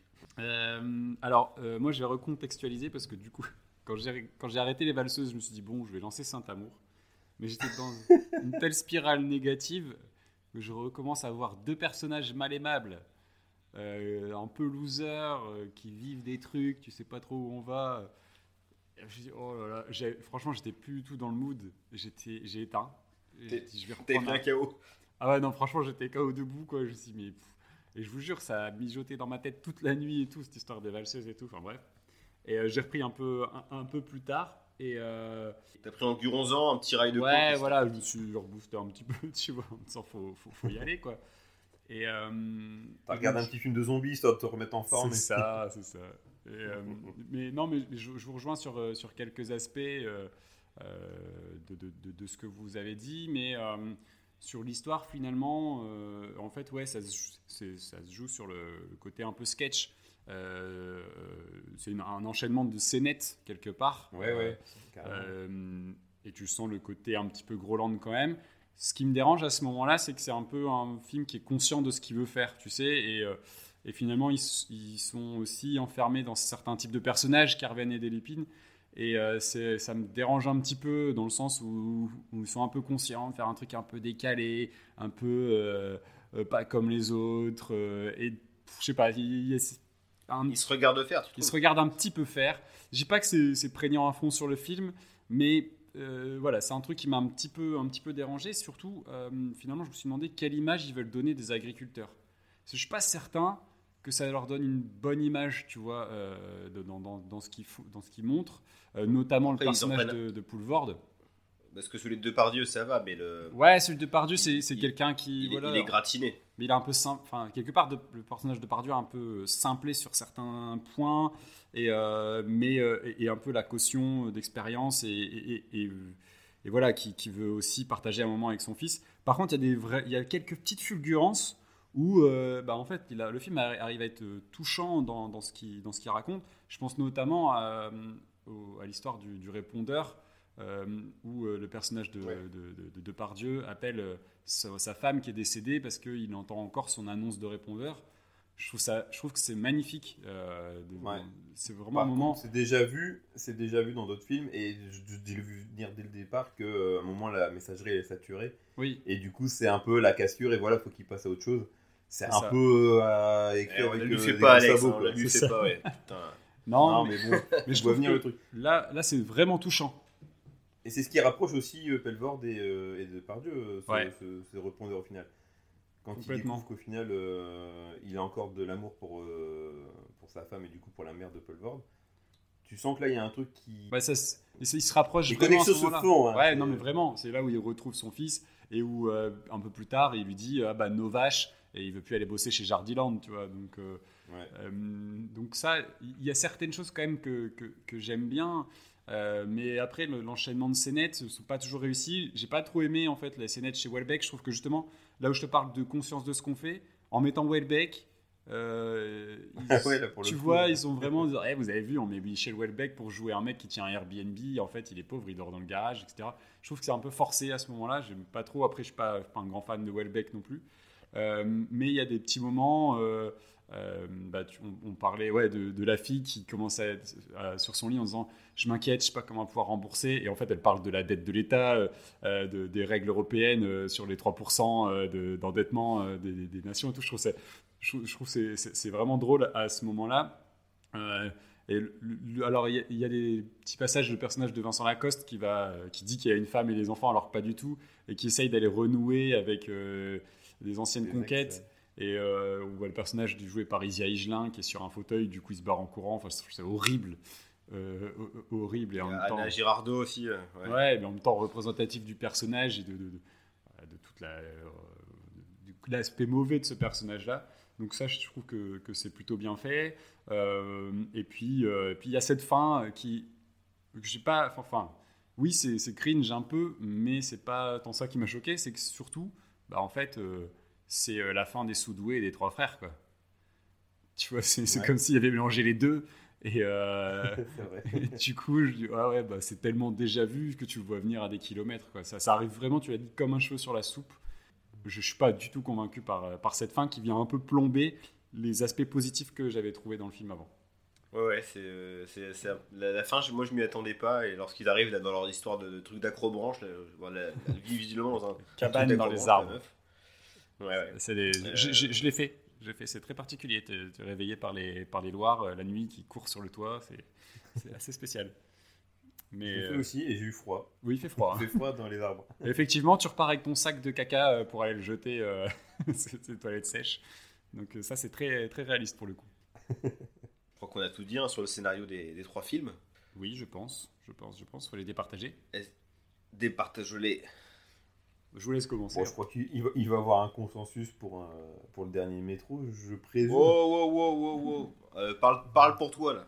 Ah, ah, Non, ah. mais euh, même si euh, j'aurais voulu que le film euh, se passe autrement, parce qu'en fait, quand j'avais lu le, le résumé du dernier métro, on parlait de l'occupation et euh, de cacher euh, des juifs et tout ça. Et euh, au final, on le voit très. C'est pas ça que le film peu. nous propose, ouais. Et, euh, et du coup, ça m'a un peu dérangé, mais je suis obligé de reconnaître que euh, là, on a à faire un vrai scénario qui se tient, euh, avec une vraie fin. Euh, Enfin voilà, il y avait une- un vrai développement d'histoire, et du coup, euh, je mets mon point pour le dernier métro. Ouais, Oui, on- je rigolais, Alex, évidemment. euh, moi, ça va être aussi le, le dernier métro. Le problème, en- encore une fois, avec Saint-Amour, c'est la, c'est la fin. Moi, j'aurais adoré lui donner, euh, je sais pas s'il y avait une fin surprenante, mais euh, on va dire euh, logique avec euh, ce, que, ce que nous raconte le film pendant une heure et demie. Voilà, pourquoi pas. Dans le dernier métro, en effet, c'est solide. L'intrigue, elle te tient en haleine. Je pensais honnêtement à me faire chier devant le dernier métro. Et euh, dans le scénario tellement bien construit, tellement riche, puis il y a tout, tout l'aspect historique euh, autour. Donc, euh, et j'évoque même pas les valseuses, puisqu'on l'a dit, il n'y a pas vraiment de scénario, c'est des chroniques, chroniques sur une France, une, France passée. Bref. Euh, donc le dernier métro pour moi, le, le point. Oui, bah, enfin, surprise, moi c'est pareil. Mais vraiment, euh, le point sur lequel j'insisterai qui m'a vraiment accroché, c'est le- voilà, l'écriture de tous les personnages et de leurs interactions. Parce qu'il y a une vraie humanité entre eux, en fait. Et euh, à partir du moment où tu sens que les personnages, bah, entre eux, ils sont, ils sont bien, et ben toi, tu es bien dans le film. Et c'est ce, que, c'est ce qui m'a fait me sentir bien dans le film, en fait. Et, euh, et qui fait Ouais, que j'ai pas vu les deux, les deux heures passer. Donc, euh, l'écriture, c'est hyper solide. Quoi. Il manquait juste euh, peut-être Dolph Lundgren au, au casting. Mais, et, des- euh, et des zombies nazis. S'il pouvait Ok, y avoir. ce n'est que mon humble avis, je ne suis pas François Truffaut, mais moi j'aurais mis Dolphy, Dolph Lundgren. et des zombies nazis parce que, parce que voilà. Ok, bon bah on va passer à la réalisation. Oh oui, ah, le gros morceau Alors, va commencer par. ah, moi j'ai vu j'ai vu euh, 40 minutes donc je sais pas trop. Ouais, ben, alors la réal, il y, y a, je peux commencer, il y a de la réal. Dé- déjà, c'est déjà pas mal. Euh, On parle sur la valseuse, hein, on n'a pas précisé. Oui, oui, ouais, c'est les valseuse. valseuses, hein, bien sûr. Il y a de la ré- Alors euh, Euh, moi de ce que j'ai vu, le montage euh, c'était compliqué dans le sens où euh, il y avait parfois des personnages. Des personnages qui apparaissent, tu sais pas, t'avais pas compris qu'ils étaient à cet endroit-là, quoi. Au niveau de la géométrie euh, dans l'espace, c'était assez compliqué. j'ai noté des, des gros problèmes de transition entre deux plans des fois. euh, euh, ouais. Il l'a fait avec euh, Windows Movie Maker, oh, il n'y avait pas non plus les moyens d'aujourd'hui, le gars. Euh, ouais, non, ce le montage, ouais, après, c'est- il y a beaucoup de films comme ça de l'époque qui sont, qui sont un peu mal branlés au niveau du montage. Moi, je parlerai surtout au niveau de l'image, je la trouve, euh, je la trouve euh, très, plutôt belle. Comme, souvent c'est le cas dans les films de, de il y a quand même un soin qui est apporté. Et souvent, les plans sont très construits, c'est-à-dire qu'ils les plans sont au service du film, donc pour choquer. Donc euh, il y a une esthétisation entre guillemets du, plan choc chez lui qui euh, comme dans le film Calmos, on retrouve des plans voilà évidemment sur, sur des teuchas, sur des fions, sur des nibards. Euh, là tout est fait pour, pour ça. Et par contre aussi, il montre une France qui, euh, qui, qui pas toujours très belle hein, pour le coup. Les, les- paysages choisis, mais c'est totalement volontaire parce que c'est un film qui même si c'est ça se présente sous forme de comédie soi-disant, un film qui est un petit peu dépressif. Et euh, il arrive malgré tout à rendre des paysages assez hideux, un peu esthétiques. Je sais pas comment m'exprimer. Un peu comme, euh, Vous savez, les mecs qui prennent, de- qui, qui font de l'urbex. Voilà. En fait, il fait de l'urbex euh, oublié. Ah, c'est ça, c'est ça, j'ai pas, j'ai pas, j'ai pas compris. Et le fait fait, qu'il- c'est un, c'est un film d'urbex. Ah, c'est un film d'urbex, je Ah, bah, je, je verrai sous un autre angle. Euh, mais euh, non, et puis le problème, c'est que les scènes. De l'urbex. Voilà. Oh là là, voilà, merci. En fait, justement, il, il- alors après, je pense que c'est voulu pour prolonger le malaise, mais il étire les scènes. Et du coup, Ouais. t'as juste envie que ça s'arrête, quoi. Du coup, bah, j'ai arrêté. Bah, mais, euh, La scène du plan A3 avec euh, Miu Miu, euh, elle est longue. Il y a deux, Ouais. trois vannes, deux, trois expressions euh, qui font marrer, mais euh, c'est vraiment, ouais, t'es, euh, t'installes le malaise et tu l'as Ah bien ouais. traîné, quoi. Euh, scène beaucoup trop longue, évidemment. On est tous d'accord. Euh, non, après, il y a quand même des, des- des- de la mise en scène, hein, il y a beaucoup de travelling. Euh, Oui, bien sûr. Non, mais il y a, y a- y a quand même un soin apporté à la réelle qui, Ouais. qui, a- qui, qui est. C'est chiadé, quoi. Ça, mais en effet, des problèmes de transition de personnes sur. Euh, Les plans en extérieur et tout ça, enfin, tu vois, ils vont. Puis euh, il y, a, il y a bourlinguer hein, pour faire tous ces trucs. Aller dans les Alpes, aller euh, sur la côte, euh, la côte d'Opale et tout ça. Et. Va- euh, Valence, tout ça, ouais. Ça- Et il y a aussi, ouais, on n'en a pas parlé, mais cette, cette, euh, ce passage avec, euh, c'est euh, du coup Jeanne Moreau. Donc c'est une femme qui, en, qui sort de prison. Ils vont la récupérer parce qu'ils se disent, bon bah vu que ça fait longtemps qu'elle est en prison, euh, ils vont peut-être pouvoir euh, se la taper, elle va trop rien dire. Elle, elle accepte, mais elle ne comprend pas pourquoi deux mecs s'occupent d'elle et tout ça. Finalement, ils arrivent à coucher avec elle. Et à la fin, elle se tire une balle euh, dans, dans les parties intimes. Euh, et là, pour le coup aussi, en termes de, représentation, euh, tu t'attends, enfin, t'entends le, le bruit, tu penses qu'elle s'est tiré une balle dans la tête, et non, non, tu vois bien que c'était ailleurs qu'elle s'est tiré une balle. Euh, c'est vraiment choquant aussi comme, euh, comme image, et ça fait partie de la réalisation. Quoi. Je trouve que ça- cette scène-là, elle m'a marqué, elle me marque encore. C'est vraiment un truc que je m'attendais pas à ça. Là, euh, encore une fois, pour dire qu'en termes de comédie, on n'est pas dans un indien dans la vie. C'est sur des thèmes très différents. Mais voilà, t'as t'as loupé ça, Aurélien. Ah, bah, j'écoute. Ah, je- tu loupes, tu loupes. Ah, Qu'est-ce que j'ai loupé hein Non, pas de regret. Il y a beaucoup de plans où tu les vois marcher en travelling, ouais, ça c'est vraiment. euh, En fait, c'est le genre de plan, c'est ça qui me dérange, parce que finalement, c'est ce genre de plan-là qui les rend sympathiques. Qui, Oui. Tu vois, qui, les, qui, qui donnent de la légèreté là où il ne devrait pas y en avoir, en fait. Ouais, comme l'un des plans d'ouverture euh, où ils sont dans le caddie, là, au début. Ouais, c'est ça, ouais. Ouais, c'est ça. Euh, Très dynamique alors- au final. Hein. Au début, je suis Ouais, pas c'est- c'est pour l'époque. c'est un plan, euh, ça m'a fait penser à rien à voir, au sixième sens avec Tony Collette et aller jouer, jouer la semaine sur le parking. Je sais pas si vous vous Putain, Voilà, c'est chaud. peut-être que Shyamalan, il s'est chimo la banane, il est peut-être inspiré de oublier pour ça. Il y a une scène qui, euh, qui m'a fait penser à la mort aux trousses euh, d'Hitchcock. C'est quand euh, ils veulent piquer, euh, ils sont dans les champs, ils veulent piquer une deux chevaux. Et derrière, Ouais, t'as ouais. le, le mec avec la moissonneuse batteuse qui, qui approche en arrière-plan. Et, euh, t'as un peu une tension qui s'installe et tu vois, ah, euh, voilà, bon, c'est le seul truc euh, Très mauvaise gestion. un peu cinématographique, on va dire. Eh ben, tu vois, il y, a- y y quand même de la réelle. On se disait au départ. euh, Et puis en termes de musique aussi, je trouve que les musiques sont vachement joyeuses pour euh, malgré tout ce qu'ils font. Tu vois.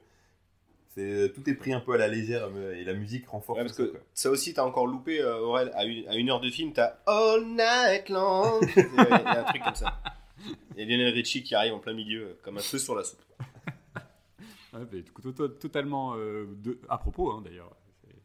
Non, aussi la Zoubida en toute fin de, de, Vincent Lagaffe. Il y avait un jeu Il y vidéo. un jeu vidéo, vidéo. La Zoubida. Oui, oui, oui, oui. Ouais. Excellent jeu vidéo sur, euh, que tu peux retrouver sur PC et sur, euh, sur, euh, sur Amiga ou des choses comme ça. Ça devait pas être un jeu d'énigmes, c'était pas un jeu Ah, intellectuel. c'était un jeu, c'était un, un jeu de, un, un jeu de plateforme hein, avec la Avec musique. Vincent Lagaffe. Il est offert sur la PlayStation en ce moment. euh, Sur le- C'était chez Network, euh, c'est il y a 10 euros seulement. Franchement, allez-y. voilà, voilà. Tu vois, comme j'ai envie de parler des de- Il y avait- il y avait une édition de Unreal Tournament de Vincent Lagaffe, ça je me souviens, c'était en 3D. Avec Bill. tu peux fait incarner Bill. Ta Voilà, gueule, voilà. Bill Super jeu, Unreal Tournament. Et- J'ai passé des heures dessus. Et grosse sortie de route, on repart au sujet. Allez, allez. Le dernier métro. Euh, D'ailleurs, qui n'est pas un film euh, euh, réalisé, mais euh, mis en scène par euh, Monsieur Truffaut. C'est dans le Ouais, bah alors, Truffaut, on, est, euh, on va pas le souligner, mais voilà, il avait un peu le boulard quand même. non, je ne suis pas réalisateur, je suis metteur en scène. Wow, Non, mais wow, wow, tu en fait- d'un cran, toi. Ouais. Ça a vraiment du sens parce que c'est justement ce côté pièce de théâtre. metteur en scène au sens Ouais. théâtral du terme, je pense. Et comme, bah, du coup, oui, c'est un- c'est c'est presque une pièce de théâtre filmée hein, qu'on voit. Euh, Ouais, mais un peu le boulard quand même. euh, je Un peu le boulard, euh, forcément. Quand tu t'appelles Truffaut, tu peux peut-être qu'il pouvait se le permettre, tu vois, je sais pas. Mais, euh, mais oui, ça a du sens par rapport à l'aspect théâtral du film. Je pense que c'est exprès, mais ça m'a un peu perturbé au début. C'est que tu vois que c'est en studio, c'est Ouais. toujours Ouais. filmé la nuit ou t'as souvent c'est sombre, mais en même temps, ça rajoute cette sensation d'oppression, d'avoir toujours les mêmes décors, les mêmes cadres.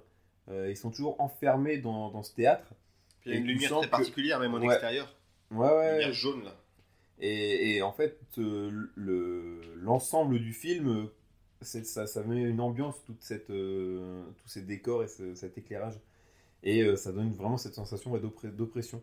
Euh, je sais pas si c'est voulu ou pas, mais en tout cas, c'est vraiment la sensation que j'ai eue. quoi. C'est l'aspect théâtral aussi, décor de théâtre en fait, Ouais, tu vois, ouais. qui... Ça renforce. le- ça renforce ce côté-là pour, moi. théâtre.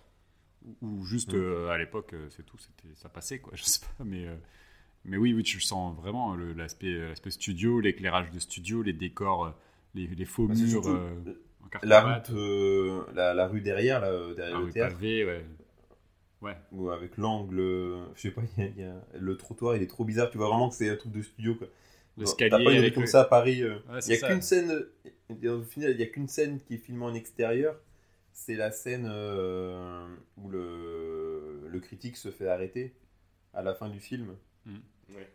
euh, où tu vois du coup la tour Eiffel derrière. C'est le seul plan. Et du coup, l'éclairage est vachement euh, ben, naturel. Et du coup, ça dénote un peu avec tout le reste du film. je trouve. Ouais, peut-être, ouais.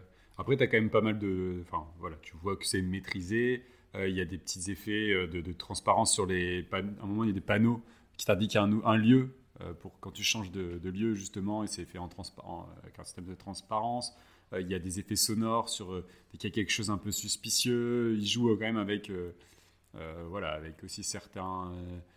certains tics cinématographiques et il le fait de manière assez maîtrisée. Il n'y a pas de, il n'y a pas de, de, de- de grandiloquence dans la, dans, la, dans la réalisation. Justement, c'est vraiment.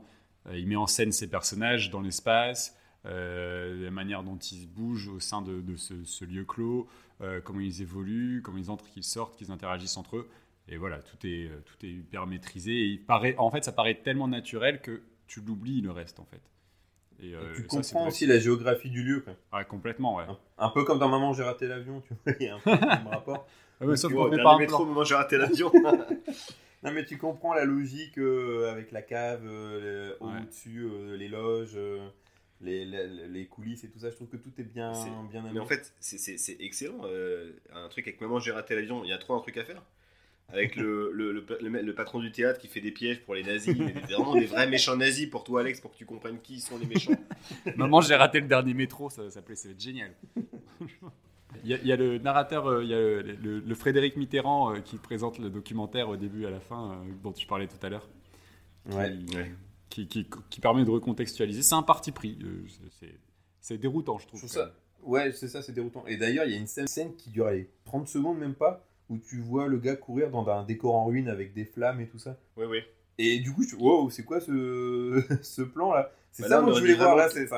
On aurait vraiment Terminator, t'es là, Ouais. les, les scènes apocalyptiques. Mais Peut-être James Cameron cite souvent euh, dans la métro. Ah, non, par contre, Spielberg euh, est vraiment fan de Truffaut. Ouais, c'est vrai. Mais les, les, ch- les chocolats, par contre. Alors, sur la réelle, ben, je la trouve voilà, élégante, la, la- la lumière, l'aspect l'aspect théâtral, moi, m'a- plu de, de, de A à Z. Euh, pas de problème de rythme. Moi, je, me- je pensais, comme je vous disais, me faire chier comme un rat crevé. Au final, je trouve ça hyper dynamique. Euh, oh, attention, hyper dynamique, hein, c'est pas non plus torque, euh, mais euh, c'est, euh, c'est quand même rythmé. je- ça m'étonnait. En fait, je connais pas bien Truffaut et j'avais j'avais vraiment peur euh, que ce soit justement un cinéma qui se regarde un peu, qui, qui, qui se la pète. euh. et euh, non, au final, je trouve ça. j'ai- J'ai j'ai trouvé ça très très beau. Euh, voilà. J'ai Parfait. pas grand chose à ajouter de plus que ce que vous avez dit. Euh, je trouve ça très beau. Bah, tant mieux, comme ça on est concis. Bah oui, bien, bien. c'est bien. On, peut, on peut enchaîner avec, euh, avec Saint-Amour. Saint-Amour, là, euh, bon. euh, Le téléfilm ou le documentaire parce que- Ah, bah, tu peux Bah, vite ça, résumer la réal. hein. Ah, bah c'est caméra à l'épaule. Caméra à l'épaule et Gros de plan. mauvaise facture, de mauvaise qualité. Parce qu'il y, a du- il y a un grain, mais c'est c'est dans tous leurs films. hein. Mammouth, euh, c'était une catastrophe. J'ai l'impression que c'est filmé avec pas, de, la, de la merde. C'est, voilà, un, mau- un mauvais matos, mais je sais pas, c'est leur style. Bah ouais, nous on filme avec des caméras de merde. Ok, bon bah si vous voulez. Bah, c'est- un côté naturaliste un côté euh, France euh, profonde. euh, voilà, ils filment, ils filment les vrais gens, quoi.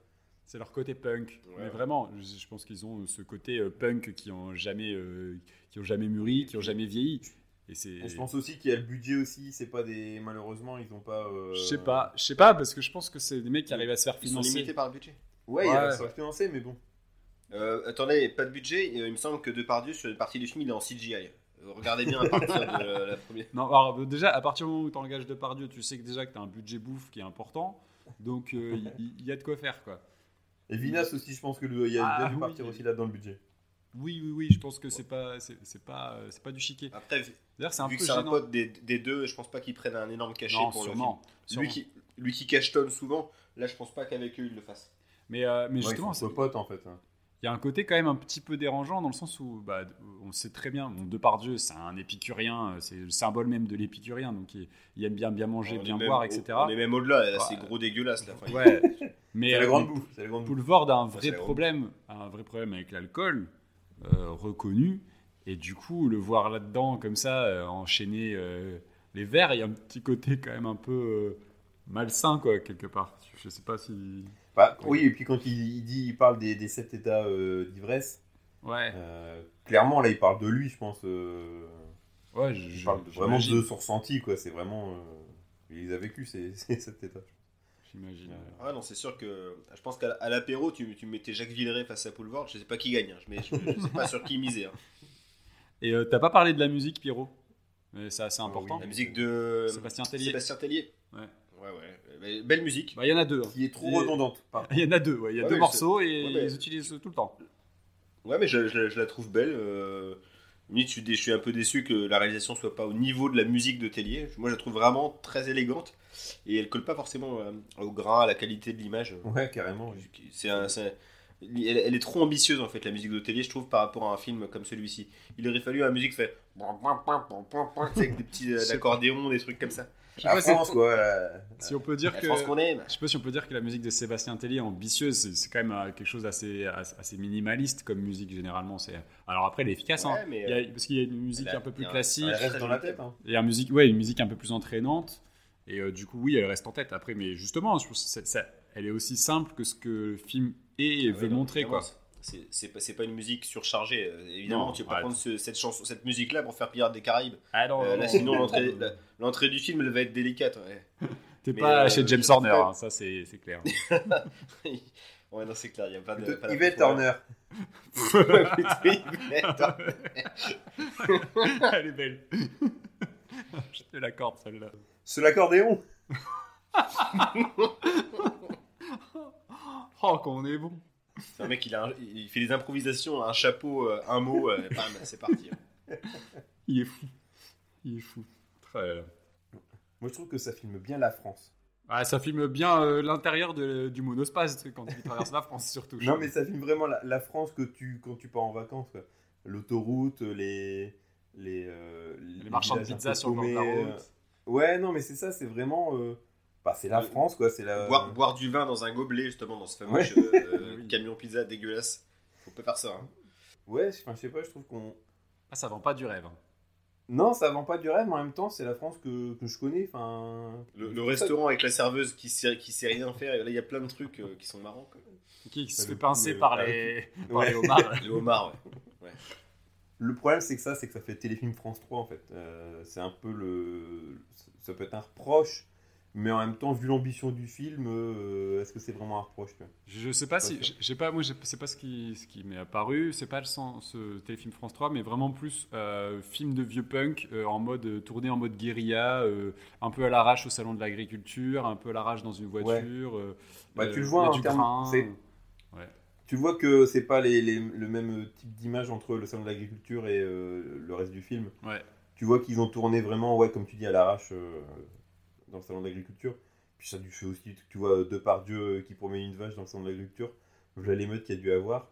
Ouais. Donc, pour euh, réussir à coordonner euh, le son, l'image. euh, Enfin, tu vois, pour un film, ça a dû être vraiment fait. Non, mais euh, c'est c'est la partie justement où, où Gé- où Gérard est en CGI, justement pour éviter des heures euh, au salon de l'agriculture.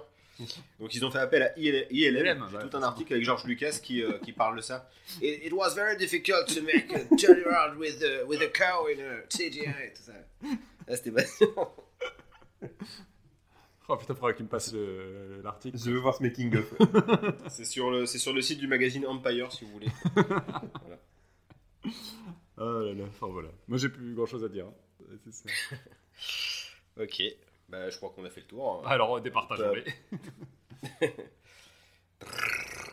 Euh, suspense Aurel, de tu ouf. commences? Le dernier métro euh, pour euh, parce que voilà quoi. c'est celui qui se tient. C'est un film. On a vu un film et deux trucs. Euh, voilà, au niveau de l'image en tout cas, euh, moi, je trouve que ça, c'est, ouais. Après, il n'y a pas reçu autant de César pour pour rien quoi. Donc le dernier métro. Voilà. Ok. ok. Euh, bah ouais, force est de reconnaître que la réalisation du dernier métro, évidemment, elle est, elle est supérieure aux deux autres. Elle remet un des chaos. C'est comme si euh, Mike Tyson rencontrait euh, Elise Moon. Quoi. À un moment donné, il va y avoir un souci. C'est beau. Donc, euh, La comparaison.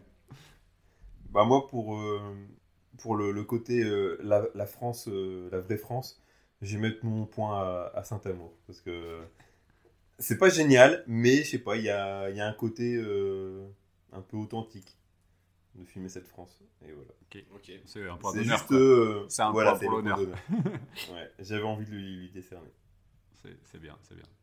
et pas les valseuses hein, parce que pas déconner, faut pas déconner On pas non plus aller trop loin dans, le- dans la Ouais, ça va. Un plan sur Denis Barr et un caddie qui roule, euh, ça, ça va pas bien loin. hein. Bon, on passe au, on- au jeu d'acteur. Y va. le gros dossier Ah bah là, on, on est Le là pour parler de ça, quoi. Non, donc le jeu d'acteur des, des valseuses.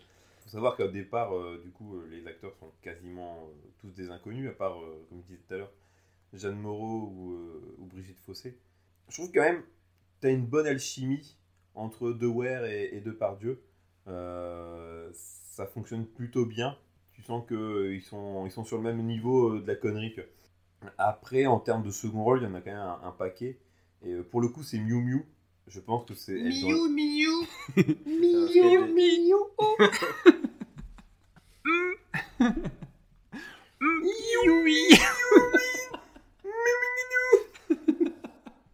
Ah non, ce sketch. Elle joue tellement bien la blasée.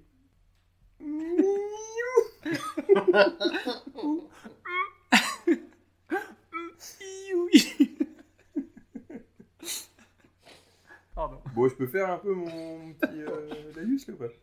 Vas-y, Oui, vas-y Euh, Non, voilà, je trouve qu'elle joue bien la blasée. Il n'arrive pas à parler. Non. Juste un truc parce que euh, elle t'avait vraiment perturbé cette scène. C'est la scène où Brigitte Fossé se fait euh, téter les seins par euh, Elle se fait violer. deux- peux le dire. les deux comparses. Brigitte Fossé, euh, sur cette scène, elle avait dit qu'elle a, ça l'avait, euh, ça l'avait pas trop dérangé. Quand elle l'a lu, en tout cas, que qu'elle allait voir ça, ça la, venait- ça la faisait marrer. Et puis quand elle a vu euh, et, et Depardieu arriver sur elle et tout ça, bah, elle a un peu tourné de l'œil. hein. Elle s'est dit, oh, oh, c'était un peu, un peu, un peu tendu. Donc euh, voilà, c'est euh, même pour des acteurs, tu sais que c'est un jeu, il y a quand même euh, un fond qui est un peu malsain quand même. hein. Ah, c'est chaud hein, d'avoir accepté comme ça. Enfin, ouais, tu te dis comment. Ouais. Ouais. Surtout le, le- tout ce qui tourne autour. ouais, c'est vraiment. Là, c'est vraiment hyper, hyper malsain et en même temps vraiment euh, racoleur et putassier, quoi, dans la manière dont c'est montré. C'est- très, très gênant. Et euh, comment elle s'est retrouvée là, quoi. Euh, après le rôle de Jeanne Moreau, je l'ai trouvé très touchant. Je trouve que c'est le, pour le coup, c'est le, le rôle le mieux écrit et elle le joue très bien. Un peu la, la femme un peu désabusée qui a plus rien en sortie de prison. Plus rien Euh, à espérer. Ouais. Et par contre, euh, son fils, euh, l'acteur, je sais plus qui c'est là, euh, qu'est-ce qu'il joue mal. Oh là là là, là, c'est une catastrophe. hein. Ce, ce personnage-là, c'est vraiment euh, une horreur. On peut parler un peu, il y a Isabelle Huppert euh, qui fait son premier rôle et qui se fait euh, déflorer par euh, De Ware et, et Depardieu euh, dans, la- dans les champs. Voilà. Euh, un petit rôle de Junio qui se fait voler sa voiture et qui fait du Junio. Vraiment, t'as l'impression de voir comme s'il était dans les bronzés, quoi. C'est incroyable. Le mec a joué le même personnage toute sa vie. hein. Gérard Jugnot, c'est toujours la même voix, incroyable. Mais euh, voilà, à part, ouais, c'est vraiment cette alchimie qui m'a qui m'a marqué entre Dewar et, et Depardieu. Je sais pas ce que vous en pensez de, de tous- tous ces personnages. Je trouve ça compliqué vu que. Ouais, la non, mais- pas- J'ai trouvé ça un peu euh, ironique de voir Isabelle Huppert euh, là-dedans, euh, surtout euh, vu ce qui, ce qui lui est arrivé, donc, que j'ai lu, hein, que du coup j'ai pas vu. Quand tu vois un peu le, son rôle dans Elle de Verhoeven, justement. Et, euh, Ouais. et, et- et c'est venu aussi dans, ma- dans la réflexion que j'abordais tout à l'heure, puisque c'est vraiment aussi euh, un film très particulier sur le- la notion du viol aussi, mais euh, qui joue justement sur l'ambivalence du personnage d'Isabelle Huppert et que- qui est intéressant pour ça. Et, en fait, il y a, comme on le dit, il y a toujours quelque chose pour contrebalancer. Mais je trouve que c'est voilà, c'était aussi un film polémique, elle, et je pense qu'elle aime bien ça, la polémique, Isabelle. Euh, mais euh, sur euh, ouais, moi, sur ce que j'ai vu, euh, voilà, euh, autant sur coup de tête, euh, j'avais clamé mon amour pour euh, Devers.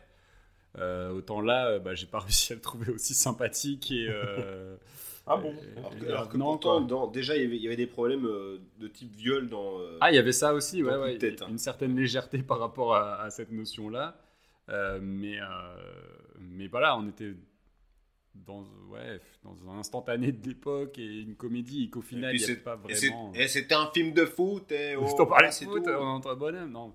Mais euh, c'était autre chose, quoi. Euh, et là, j'ai, si j'avais commencé euh, ma découverte de, de Vers euh, par ce film-là, j'aurais peut-être moins été enthousiaste, j'avoue.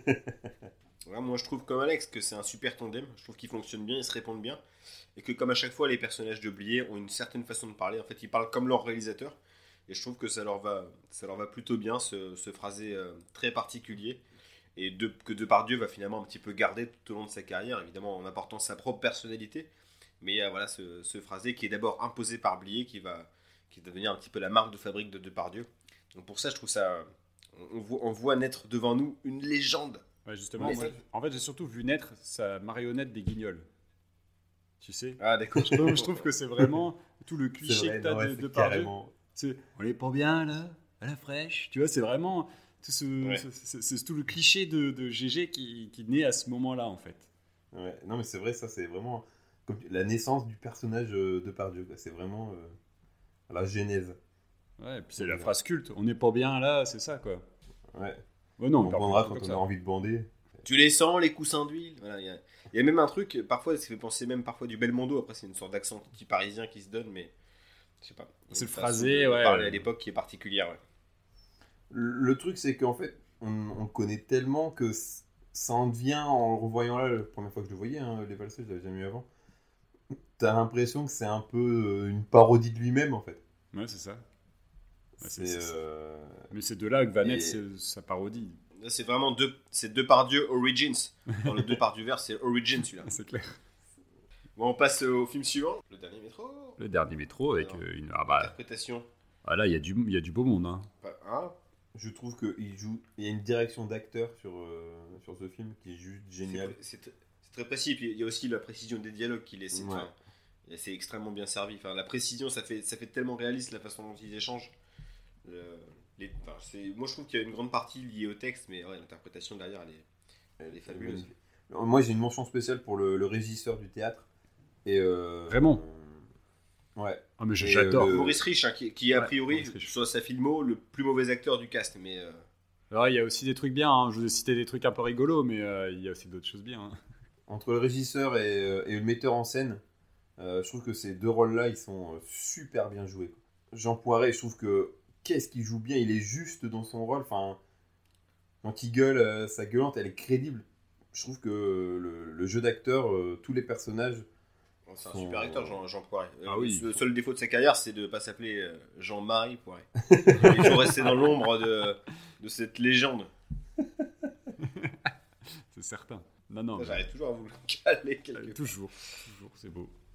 Et puis bon bah surtout, ouais. surtout il y a, il y a Catherine Deneuve quoi qui bah, qui fait Catherine Deneuve quoi, elle est juste impeccable en fait. Il y a rien qui dépasse avec elle. Tu sais c'est c'est ça, c'est tout est propre euh, au carré euh, net euh, et dans son jeu c'est vraiment ça. Il y a, il y a pas de fausse note Ouais, c'est elle qui, c'est elle qui mène la danse, clairement. carrément. Carrément, tu C'est sens c'est qu'elle impose compliqué du coup chose. de, de parler de, de son jeu parce que en fait, il n'y a rien à dire. Quoi. Elle, euh, elle le fait très très bien. Et puis elle en impose. Tu sens que c'est une femme qui a du charisme. Quoi. Elle est- quand elle est là, elle, Ah ouais. elle bouffe, euh, elle bouffe l'écran aussi. hein. Comme Depardieu, du coup, c'est vrai que ces deux, ces deux poids lourds ensemble, bah, C'est ça des fait monstres, des là. étincelles quand ils sont. Ah. Ouais, là, pour, euh, pour le coup, euh, mais j'ai même l'impression qu'elle prend un petit peu le, le dessus, même sur Depardieu. Mais parce que le personnage le veut. Le personnage le veut aussi, Ouais. parce que finalement, c'est elle, justement, qui, qui a le lead sur, le, sur la situation. C'est elle qui est au centre de tout. Elle fait l'intermédiaire aussi euh, entre les deux. Elle est personnage principal sur scène pour- dans la pièce. Et, euh, et euh, si on peut maintenant en venir à, à, à- à Depardieu, et lui, en même temps, euh, même s'il a sur certains aspects un petit peu de lourdeur avec les femmes euh, aussi, sur, mais gentiment, en fait, quelque part, il a cette douceur dans son jeu. J'étais hyper étonné en fait. Il est vraiment, ouais, pour moi c'était c'était doux. Il est, il a ce côté gentil, dans la retenue. Et je, enfin, j'ai été Ouais, vraiment surpris. Tu disais le côté lourd, en effet, dans, dans la, dans la drague au début, avec Oui. Andrea Ferréol, par Mais exemple. sans, Oui. sans les côtés aussi, les côtés, les côtés sanguins, ou euh, un petit peu insistant quand même. le, le- le- côté sanguin aussi, lorsqu'il veut démonter le, le- voilà, pour défendre justement la Catherine Deneuve. Je sais pas, il y a, Ouais. il y a quand même quelques, quelques montées euh, de pardiesque. Ouais, ouais, mais, euh, mais il était, enfin, je, je trouvais vraiment. euh, je l'ai un peu découvert, moi, je t'avoue, là- là-dessus, en me disant Ah ouais, ok, bah maintenant je comprends, parce que j'ai pas, j'ai vu, j'ai vu pas mal de films quand même, parce qu'il est, il est un peu partout euh, quand tu regardes de- de- de- du cinéma français. Mais, euh, mais mais en là, ouais, c'est notre palette, ouais. Ah ouais, et je, je- ok, ok, je comprends pourquoi on le considère euh, euh, autant, en fait. Et, euh, et il n'est pas seulement Là, comme- dans le cliché des guignols, il sait aussi jouer et il le fait super bien. Ouais, c'est ça. C'est vrai que là, pour le coup, on est plus loin euh, que sa caricature qu'il va nous faire pour euh, la suite de sa carrière. Ah, clairement. Ah, c'est pas vrai, les années 80, 90, il y a encore des beaux trucs. Non, mais sûrement, euh, et que, enfin, il y a tellement, c'est tellement riche qu'on est loin d'avoir tout vu. Mais et, et justement, euh, en fait, euh, voilà, en voyant sur le sujet du podcast, je me suis dit ah ouais, ok, le, le- le podcast prend un intérêt en voyant ça. Vraiment, en le voyant le jouer là, je, ouais, je le trouvais bluffant et hyper juste, hyper touchant. euh, Enfin, parfait quoi. Franchement, euh, rien à dire. Voilà, la, la, la lettre d'amour que tu lui offres, là. Oui, bah oui. On, on passe au film euh, suivant. Je sais pas si vous avez tout dit sur euh, le Bah, le est-ce jeu que d'acteur. t'as pas dit grand chose, toi, Pierrot non? Euh, j'ai trouvé que c'est Deneuve qui menait la danse face à Depardieu. Euh, je les trouve tous très très bons. Euh, Jean Poiret, tu t'en as parlé un petit peu au début, mais t'as cité que des films moisis avec lui. C'est sympa. Il, y a- il y a- il y a- il y a- il est connu surtout pour la, pour la cage aux folles, évidemment. C'est ça. Mais c'est. Euh, ouais, non, le, ca- le casting est au poil. Moi, j'étais, quand j'ai vu Maurice Rie, j'ai fait Ouh Attention, attention Et au final, lorsqu'il ouvre la bouche, bah, ça va. Ah ouais, non, franchement. C'est- Et c'est- un, c'est un, convaincant. un- un Jacques Villeray-like euh, très sympathique. Ouais, carrément, ouais. ouais. Ouais, ouais, je, je pense peut-être que même sa carrière a, a pâti en gros de la présence de Jacques Villeray, sans, sans quoi il aurait peut-être eu les rôles. euh, C'est vrai, ouais, c'était le même genre, ouais, c'est vrai que. Un sous-Villeray, c'est vraiment ça. C'est ça, ouais. Et euh, non, même, même les passages au théâtre, je trouve fascinant la façon dont, dont ils ont, à- enfin, la façon dont ils clament le texte. Euh, Je sais pas. Pourtant, moi, je, je suis pas spécialement un aficionado de théâtre, mais je, là, j'ai été captivé. Et puis Parfait, euh, Richard Boringer aussi, euh, super rôle euh, de mec Ouais, de la Gestapo. pas, il parle même parle à peine, ouais. Moi, je sais- Voilà. moi, je sais faire l'imitation de Richard Boringer, mais dans euh, une époque formidable de Junio. Mimosa Voilà, il dit, dit. C'est l'imitateur d'une phrase ou d'un mot. Mimosa Crayon Crayon, c'est le nom de le Gado dans le film. euh, C'est pour ceux qui connaissent. Voilà, voilà, voilà. Très gênant cette, euh, cette imitation. Il nous gratifie chaque fois d'une nouvelle imitation, c'est impressionnant, franchement. mais- Bon, après, je vous ferai une phrase, de ces quatre de, de. Ça va bien de faire un seul mot. on, parle- on passe au film suivant. Allez, vas-y, on passe. Donc, Saint-Amour. Saint- Donc, casting de type Ocean's Eleven. Donc, quand même, là, il n'y a que du lourd euh, dans tous les rôles, non? Pas d'accord Euh, Là, on est, Du- on est, on est sur, sur, sur des choses voilà, où les, les, les acteurs ont moins besoin de se, pousser, se forcer, puisqu'ils vont. Ils jouent des mecs enfin, qui leur ressemblent un petit peu, même s'ils sont un peu caricaturés. Un Poulvord qui joue euh, quelqu'un euh, ivre constamment, bon, bah, il n'y a pas besoin de le pousser beaucoup. D'ailleurs, sur le tournage, hein, vous l'aviez vu, hein, vous l'avez sans doute lu, il s'est vraiment mis une caisse énorme sur le, sur le salon de l'agriculture et l'état qui, euh, qu'il montre sur cette scène-là, c'est son véritable état. hein. Donc, après avoir enquillé euh, tous les stands, euh, il- là, il a, c'est pas, c'est pas simulé. Euh, comme tous les, tout- toutes, les, toutes les, qui- les, les bouteilles de vin et les verres de vin qui sont qui pendant tout le film, ce n'est pas non plus simulé. Par souci de réalisme, selon, selon Caverne et Delépine, oui, Euh, c'est ça. C'est ce qui le rend encore plus pathétique Euh. en fait, son personnage finalement. Donc, euh, non, puis après, voilà. Le Depardieu, on... alors j'ai trouvé qu'à des instants, parce qu'on on le sait depuis quelques années, Depardieu, il est, alors c'est même plus une légende, même lui l'assume, il, il a son texte face à lui.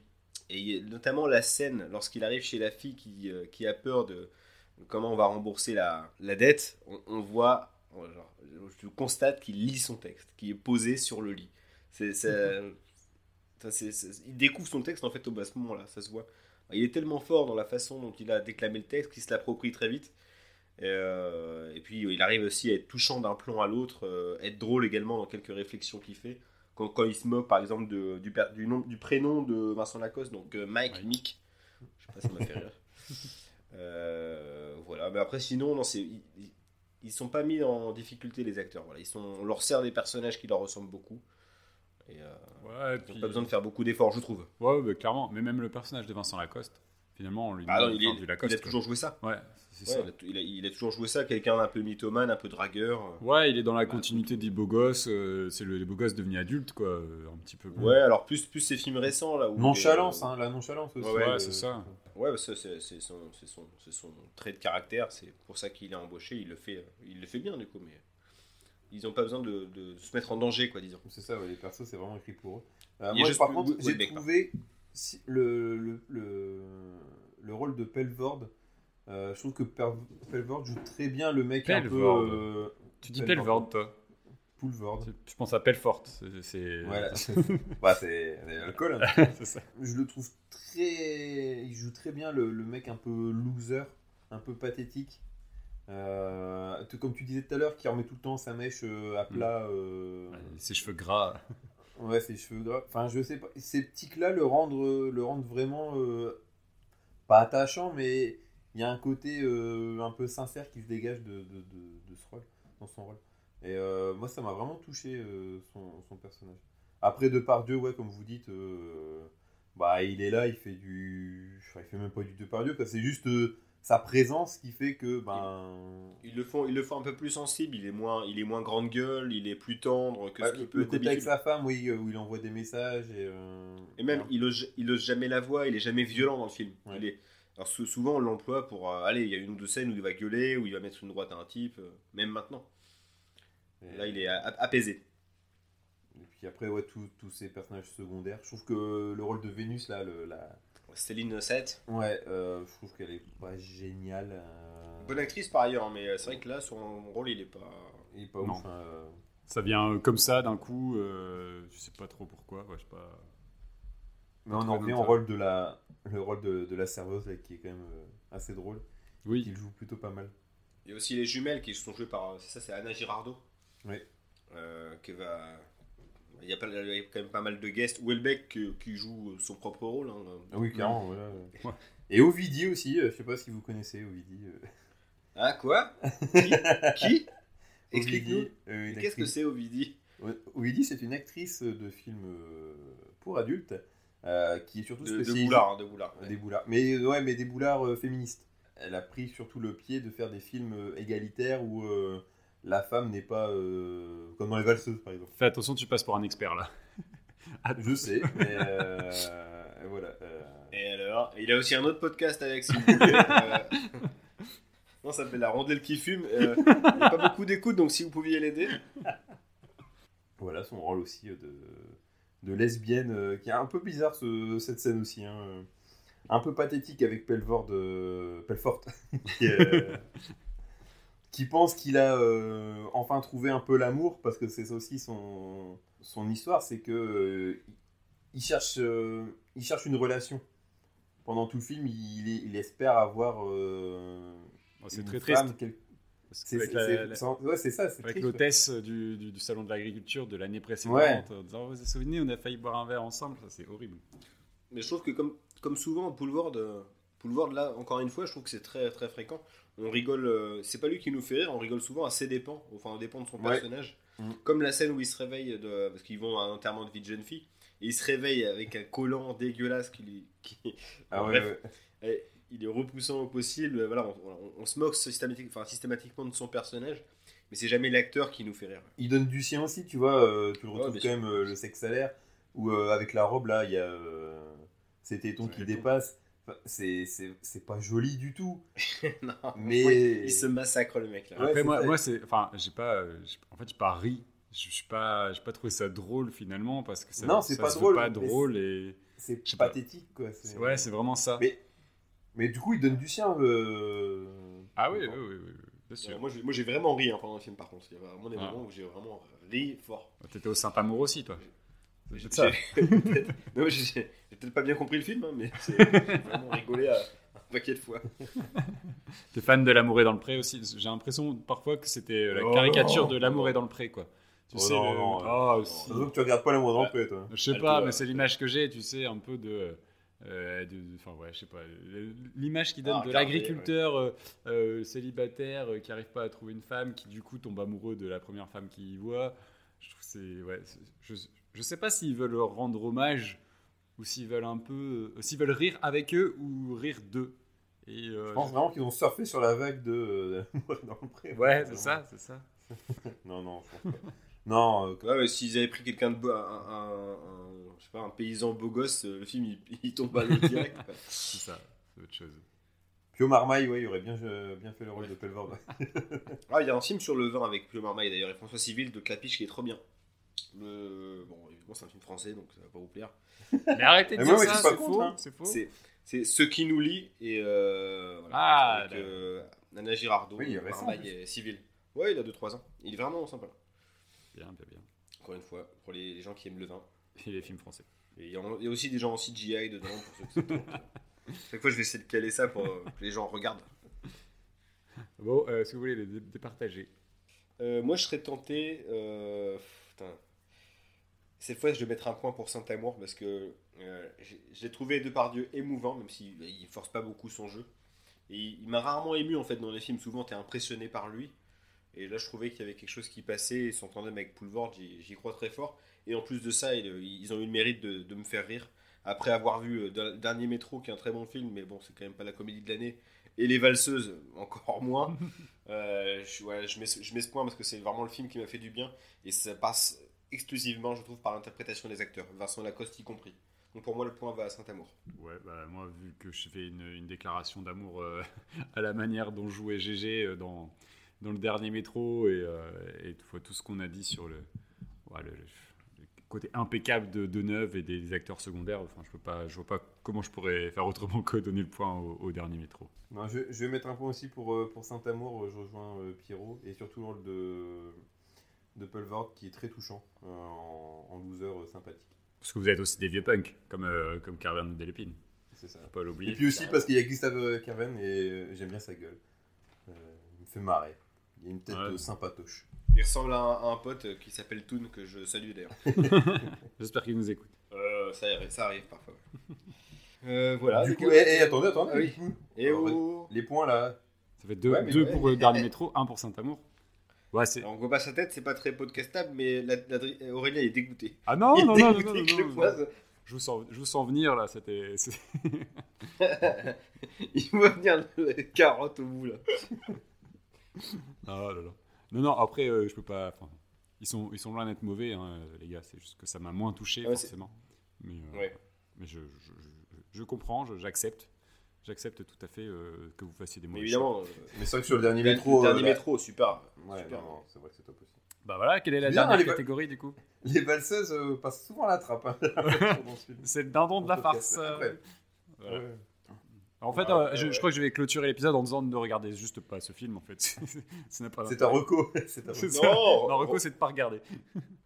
Bon, là, cette fois-ci, pour, euh, pour achever du coup notre émission, pour achever, du- pour départager vraiment le film, on va partir du coup sur la catégorie bonus. Aurel, quelle est-elle? J'allais te le poser la question. Euh, la catégorie bonus, est-ce que ce serait pas cette fois-ci euh, le film où finalement euh, euh, Dans lequel euh, Depardieu serait le plus irremplaçable?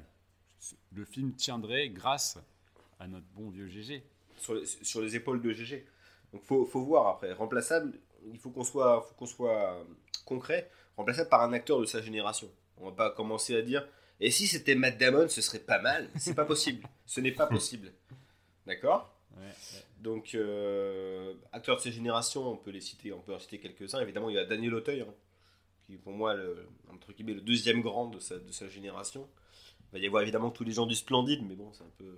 Il va y avoir Junio, l'ermite, euh, Michel Blanc, Jacques Villeray aussi, euh, d'autres types comme ça. Donc, évidemment, des gens qui n'ont pas le même physique.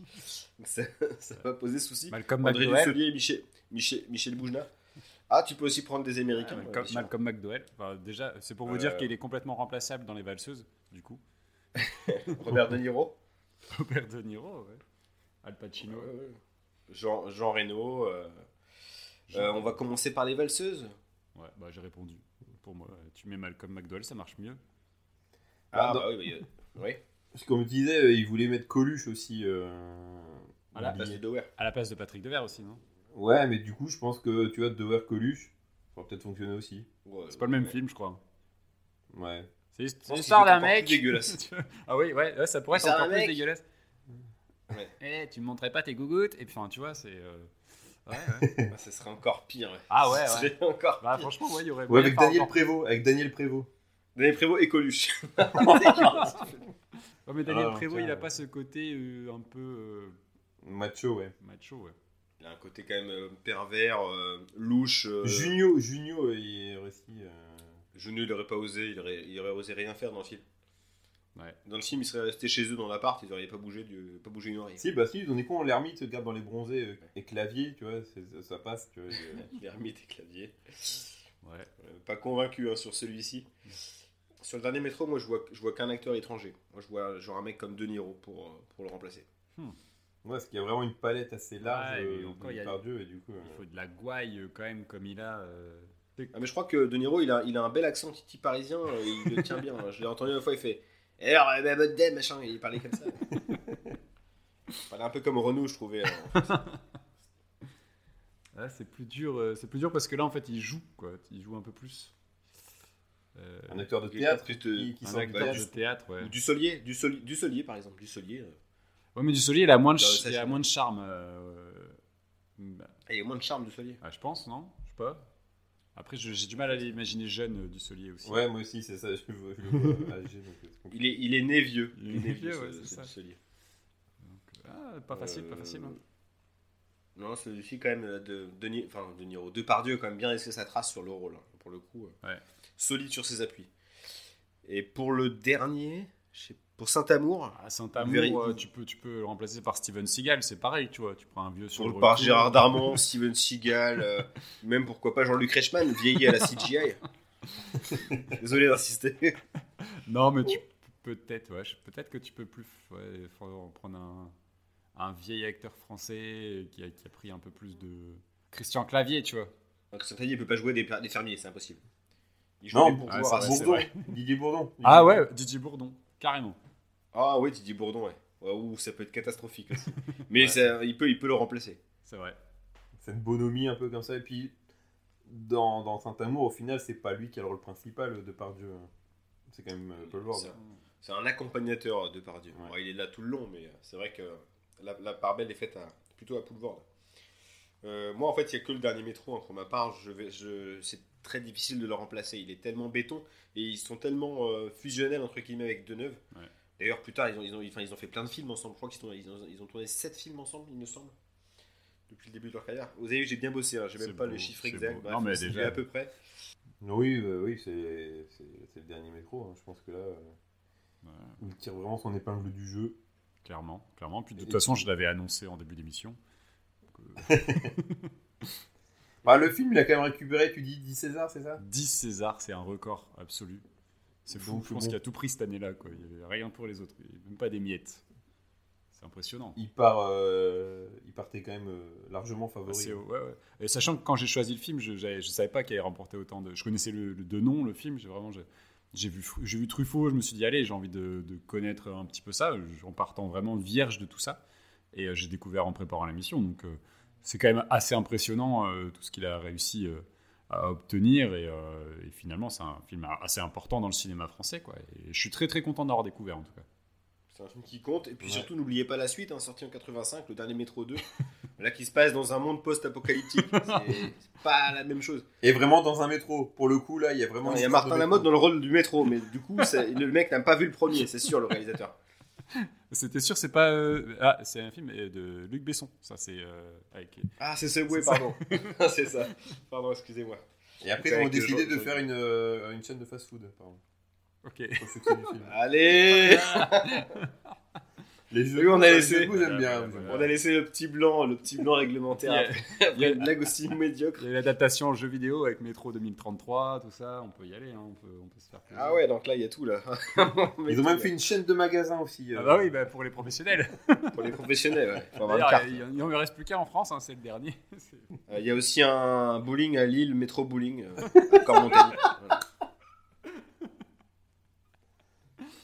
On a fait le tour du mot métro. on fera pas mieux, on fera pas mieux. Tu nous as achevé. On est, on est bien là. On est, on est très très bien. Tout ça pour dire que euh, le dernier métro euh, euh, gagne de manière écrasante.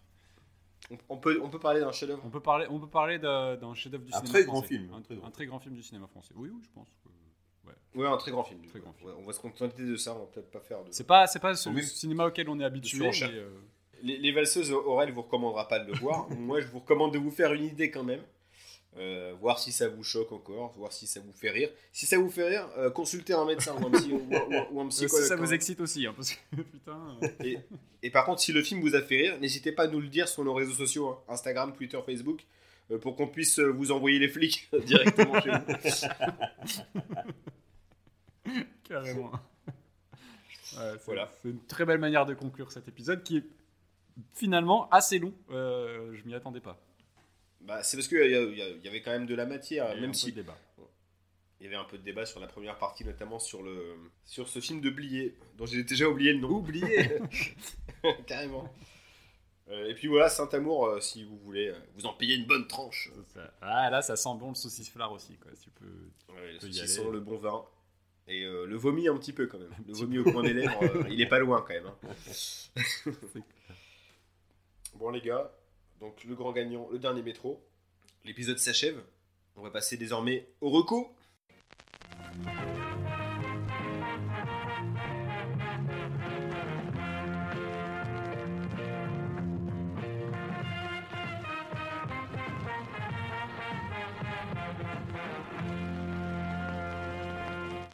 Ok, alors pour moi, je vais, je vais commencer ma reco, puisqu'elle est en lien avec le thème qu'on vient d'aborder. Donc Gérard Depardieu, je voulais vous parler d'une BD que j'ai eue il y a deux ans. Une, euh, une BD signée Mathieu Sapin, qui signe euh, euh, aussi bien les textes que, le, Je l'aime bien que, ce... que les dessins. Ouais. Non, Il a très, fait un truc avec. Hollande aussi, hein, c'est ça Tout à fait, c'est ça. Et Mathieu Sapin, en gros, son principe de travail, c'est de fréquenter l'artiste dont, dont il va le dé- dont il va dépeindre la vie pendant euh, un, deux, trois ans.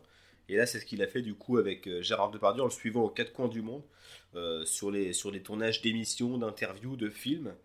Euh, il rentre dans son intimité, hein, clairement. Il dort chez lui plusieurs fois, ils se font des beuveries. Et c'est un petit peu ce que raconte la, BD. Elle rencontre donc Depardieu donc de tous les jours, le professionnel, toutes les activités qui tournent autour de Pardieu, on se rend compte à quel point voilà, c'est une star mondiale. Dans tous les coins du monde où il est, il est reçu comme un, comme un pacha. C'est ce que constate du coup l'auteur de BD. On voit aussi, aussi ses coups de gueule. Parfois, c'est, euh, on voit qu'il a quand même des gros côtés connards parfois, qui sont vraiment dépeints. Depardieu lui a laissé le champ libre pour, pour vraiment raconter toute la vérité. Et puis il y a quand même pas mal de tendresse et d'humour. On voit aussi, par contre, euh, sa décrépitude et puis son, euh, comment dire, son regard sur le cinéma d'aujourd'hui. Et on voit que la motivation n'y est plus et qu'il est que là pour l'oseille. Et puis il le dit, euh, il le dit avec, euh, avec une, grande honnêteté. Il parle même beaucoup de la mort, justement, la mort de, la mort de son fils Guillaume et euh, sa, mort, sa mort future, sa mort qu'il annonce proche. Euh, voilà, c'est pas toujours gay, mais il y a quand même des moments, des moments très drôles. Et puis les dessins vraiment sont super, hyper expressifs. hein, pour ceux qui aiment Mathieu Sapin, je vous le recommande vivement. C'est sorti en 2000, euh, 2017, c'est toujours dispo. Voilà, c'était vraiment un coup de cœur et euh, j'avais pas eu l'occasion pour l'instant de vous en parler. Et c'était l'occasion rêvée puisqu'on parlait aujourd'hui du grand Gérard. Voilà. Euh, donc je vais pas vous parler de Nightmare Alley de Guillermo del Toro parce que j'ai aimé, mais en même temps, J'ai du mal à le recommander euh, parce qu'il y a beaucoup de choses. Un peu comme les valseuses. Non, parce que j'ai détesté. non, euh, il y, a- il y a des choses qui vont bien et beaucoup de choses qui vont pas. Enfin, bref. Euh, du coup, je l'ai évoqué rapidement la dernière fois dans l'épisode. euh, je suis en train de, mater euh, la série Formula One Drive to Survive sur Netflix, qui est donc une série documentaire sur la Formule 1, qui commence à la saison euh, 2018. euh, ouais, 2018 euh, et on suit donc les écuries de l'intérieur. Alors Formule 1, c'est un truc que je regardais un peu gamin par, nécessité plus que par choix. Je trouvais ça super chiant. Et je suivais à peu près. Là, j'ai complètement lâché. Et puis avec euh, le, dernier championnat où bah, c'était euh, un truc, voilà, ça s'est joué au dernier tour, à la- au dernier Grand Prix, donc je trouvais ça un peu intéressant. Et puis euh, beaucoup de monde m'ont conseillé la série, j'ai commencé. Et effectivement, c'est passionnant. On suit vraiment, en, particulier dans la première saison, les écuries un petit peu de milieu de peloton, donc un peu moins exposées médiatiquement, etc. Et on voit ben, comment elles fonctionnent, comment, comment fonctionnent les pilotes aussi, et euh, où euh, euh, c'est toute la, un peu la dualité de ce sport où ils sont, ils sont en équipe, ils sont deux par, euh, par écurie, donc ils doivent marquer des points pour leur équipe, et en même temps ils se tirent tous la bourre entre eux, même entre coéquipiers. Et toi, tu vois vraiment ça de l'intérieur, tu vois les petites piques qui se lancent entre eux, ou même entre écuries, et c'est c'est vachement intéressant de voir ça de l'intérieur, et ça redonne vraiment de l'intérêt pour ce sport-là, euh, sport mécanique qui est, euh, voilà, qui est un peu l'épreuve phare de la course automobile. Euh, Phare de voiture. Oh joli. Joli. Et, euh, mais voilà, et qui du coup, enfin, du coup, ça donne même envie de revoir les grands prix, même si là, l'intérêt, c'est que souvent, t'as que les highlights, quoi, les moments les plus importants, et t'as surtout euh, vu l'intérieur avec tous les team managers, etc. C'est vraiment, euh, ouais, je m'attendais pas à tomber là-dedans, et même ma femme, elle a commencé à glisser un œil, et puis finalement, elle regarde avec moi parce qu'elle trouve ça hyper intéressant. Puis tu t'attaches à certains pilotes. Euh, surtout, euh, moi, je, je- du coup, je suis devenu fan de Daniel Ricciardo, qui est pas le pilote le plus connu, mais qui est euh, éminemment Ouais, sympathique. Le, le mec smile, le mec euh, le smile Tout le temps, ouais, il est tout le temps en train de sourire et du coup, ouais, tu, tu le trouves sympa alors que tu vois par exemple bah, Verstappen, tu vois que le mec est formaté pour être champion du monde de- depuis, depuis qu'il est gamin et c'est un gros con quoi. Il est pas, c'est pas- c'est un autiste le mec Mais j'ai- là-dessus. Il y, a, il y a beaucoup de gens qui parlent de cette série, comme quoi cette série en fait aurait influencé l'issue du championnat. Bah j'y ai Parce qu'il y a pensé. des décisions de course qui ont Ouais. été prises pour rendre du coup le show le plus spectaculaire possible. Franchement, j'y ai pensé parce que tu te dis, bon, c'est tout, c'est, tout cuit euh, ce qui s'est passé cette année pour euh, la saison 4 euh, sur Netflix. Quoi. C'est des, décisions de règlement en fait qui, sont, qui ont été prises dans, de- de- pour le but justement de, de rendre plus attrayant le, Bah, la compète. Après, voilà, Donc c'est ouf qu'un programme puisse influer, influer autant. Quoi. Ah ouais, ouais, mais vraiment. Et je pense qu'il y a beaucoup de gens qui s'y sont remis aussi grâce à ça. Et, euh, et ça, ça a repris du poil de la bête, ce sport-là, euh, grâce à la série. Mais, euh, mais, je, je- mais je le comprends. Vraiment, c'est vraiment plaisant. C'est des épisodes qui durent entre 30 et 45 minutes. Il y a 10 épisodes par saison, donc ça se fait assez, assez rapidement. Et voilà, ça détend. c'est- autre chose. C'est pas de la fiction cette fois-ci, mais c'est vraiment intéressant. J'ai vu un autre documentaire un peu comme ça aussi pour compléter qui s'appelle euh, Bâton sauteur Jump to Survive. c'est des mecs en bâton sauteur et je peux te dire que les coulisses euh, c'est pas joli. hein. Il y a des coups de pute, il y a- Ça ressemble, Ouais. c'est marrant, ça ressemble au, au documentaire que peut recommander Alex généralement. Tu sais, j'ai un documentaire Netflix, Ouais. c'est sur un mec qui saute d'une falaise avec un bâton. Ouais. Vous pas un peu de ma gueule là, les gars? D'ailleurs, c'est quoi ta reco? Bah j'en ai plein, tiens, pour vous faire chier. Ah, mais non. Euh, Choisis-en une. Je voulais vous recommander euh, la, la saison, le livre de Boba Fett sur Disney+. Mais euh, mais il y a Robert Rodriguez, ce tâcheron qui nous a fait de la merde sur 4 épisodes sur 7. Donc euh, Et surtout il retire Boba Fett à la- au milieu Ouais. de la série. et du coup la série Il y devient. Machete à la place. Ou euh, Ouais. Shark, non, Boy il- et la vagueur. Mais c'est Ça n'a aucun sens cette série Boba Fett, mais j'ai pas compris. C'est particulier. Mais bon, euh, voilà, il y a deux épisodes bien, le 5 et le 6. Sinon, le reste, c'est vraiment pas terrible. Euh, non, je vais vous parler d'un spectacle que j'ai été voir, qui est le spectacle de Baptiste Le Caplin. Euh, Ah, C'était pas Charlie Dino tu m'as dit Non, ça c'était avant ça. et à leur âme. Euh, non, du coup, le, le spectacle de Baptiste Le Caplin qui s'appelle Voir les gens, euh, qui est en tournée dans toute la France et après en, à Paris à partir du mois d'octobre, si je dis pas de bêtises, euh, qui est euh, coécrit par euh, Florent Bernard, l'auteur Flaubert, surtout connu pour le Floodcast ou ses- tous ses sketchs sur Golden Moustache et tout ça. Le spectacle est vraiment drôle. Je vais pas trop en dévoiler parce que sinon, apparemment, on se fait taper par le Caplin. Il dit qu'on raconte mal les blagues quand on, quand on veut parler du spectacle. Euh, ça raconte en gros euh, la vie d'un trentenaire euh, qui a des enfants et ses peurs pour les abeilles, son amour du, du Dyson. Donc, euh, ça m'a beaucoup parlé. Je me suis vraiment retrouvé dans, dans ce personnage-là. Ouais, il est maniaque comme toi bah, celui avec son Dyson, ouais, il cherche les miettes partout. Euh, et voilà, non, c'est c'est un très bon spectacle, on se marre vraiment, puis cette énergie folle de, de J'adore Capon, lui. qui est vraiment euh, fou sur scène, euh, vraiment génial. Euh, et euh, un petit jeu Switch euh, qui vient de sortir s'appelle Holy Holy World. C'est un jeu de skateboard qui est trop mignon avec des couleurs pastel. c'est pas du Tony Hawk, c'est vraiment un jeu en 2D, un peu un genre plateforme. Et faut enchaîner les figures et pas se casser la gueule. C'est vachement beau, c'est fluide, c'est facile à prendre en main mais difficile à maîtriser. Et c'est vraiment super. Holy Holy World sur Switch, euh, PS5, euh, PS4, euh, sur frigo euh, connecté, je sais pas, sur plein de trucs. T'as fini, Voilà. c'est bon Ouais, on, a, on a beaucoup parlé de jeux vidéo. hein. Il y avait déjà, euh, qu'on vous recommande toujours, hein, Unreal Tournament Vincent Lagaffe, mission spéciale. Euh, pas mal. hein. Et le jeu Voilà. Zubida sur euh, PC. Et là voilà, la, la- la BD, c'est pas très podcastable ce que je fais, mais je présente la BD à mes, à mes, à mes amis. Gérard. Il est sur un scooter comme dans Mammouth. Alors il est pas sur un scooter, il est sur une moto avec Pardon. un sidecar dans lequel l'auteur se trouve. Ah, La moto, elle doit être solide, hein. elle doit être bien costaud pour tenir le, le- le gaillard de 200 kg. Très bien. Et écoutez, le calvaire est fini. On va pouvoir retrouver nos- des films. On va euh, retrouver des plus- films plus mainstream, on va dire, tu vois, plus plus grand public. Et surtout, une, une- voilà, je, Et le calvaire, parlez pour vous, hein, par les valseuses qui non, étaient je parlais, un peu je parlais délicat. surtout des valseuses. Euh, mais, euh, Le- ouais. mais voilà. mais un prochain épisode qui s'annonce euh, très intéressant, avec une belle surprise, j'espère, qu'on ira au bout. Normalement, c'est bon.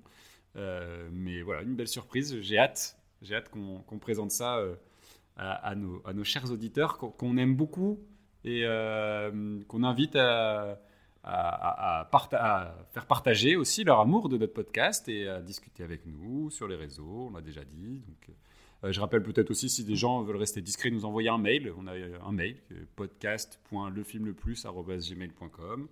Ouais, d'ailleurs, les personnes qui ont aimé les valseuses, par mail, hein, Ouais, ça y est, plus discret. Pas genre, eh ouais, j'ai kiffé, non. Attention. Voilà. Sinon, euh, Alex tient le Twitter, euh, Pierre tient le Facebook, je tiens le compte Instagram. On se partage bien. Moi, les je, prends, tâches. je tiens le truc du passé, quoi. Vous êtes dans le futur, moi, je suis dans. Ça te va bien. Ça te va bien. Mais voilà, toujours un plaisir de vous retrouver euh, et puis de, de partager ce moment euh, ensemble, même si on essaye de faire plus court et on n'y arrive pas. c'est dur. Même quand les films nous plaisent moins. C'est clair. Bon, ouais, en tout cas, c'était un, plaisir, les gars. Euh, on se dit du coup à dans deux semaines avec un nouveau thème, trois nouveaux films et les trois mêmes mecs pour vous en parler. Ciao! Salut. Eh, salut, ciao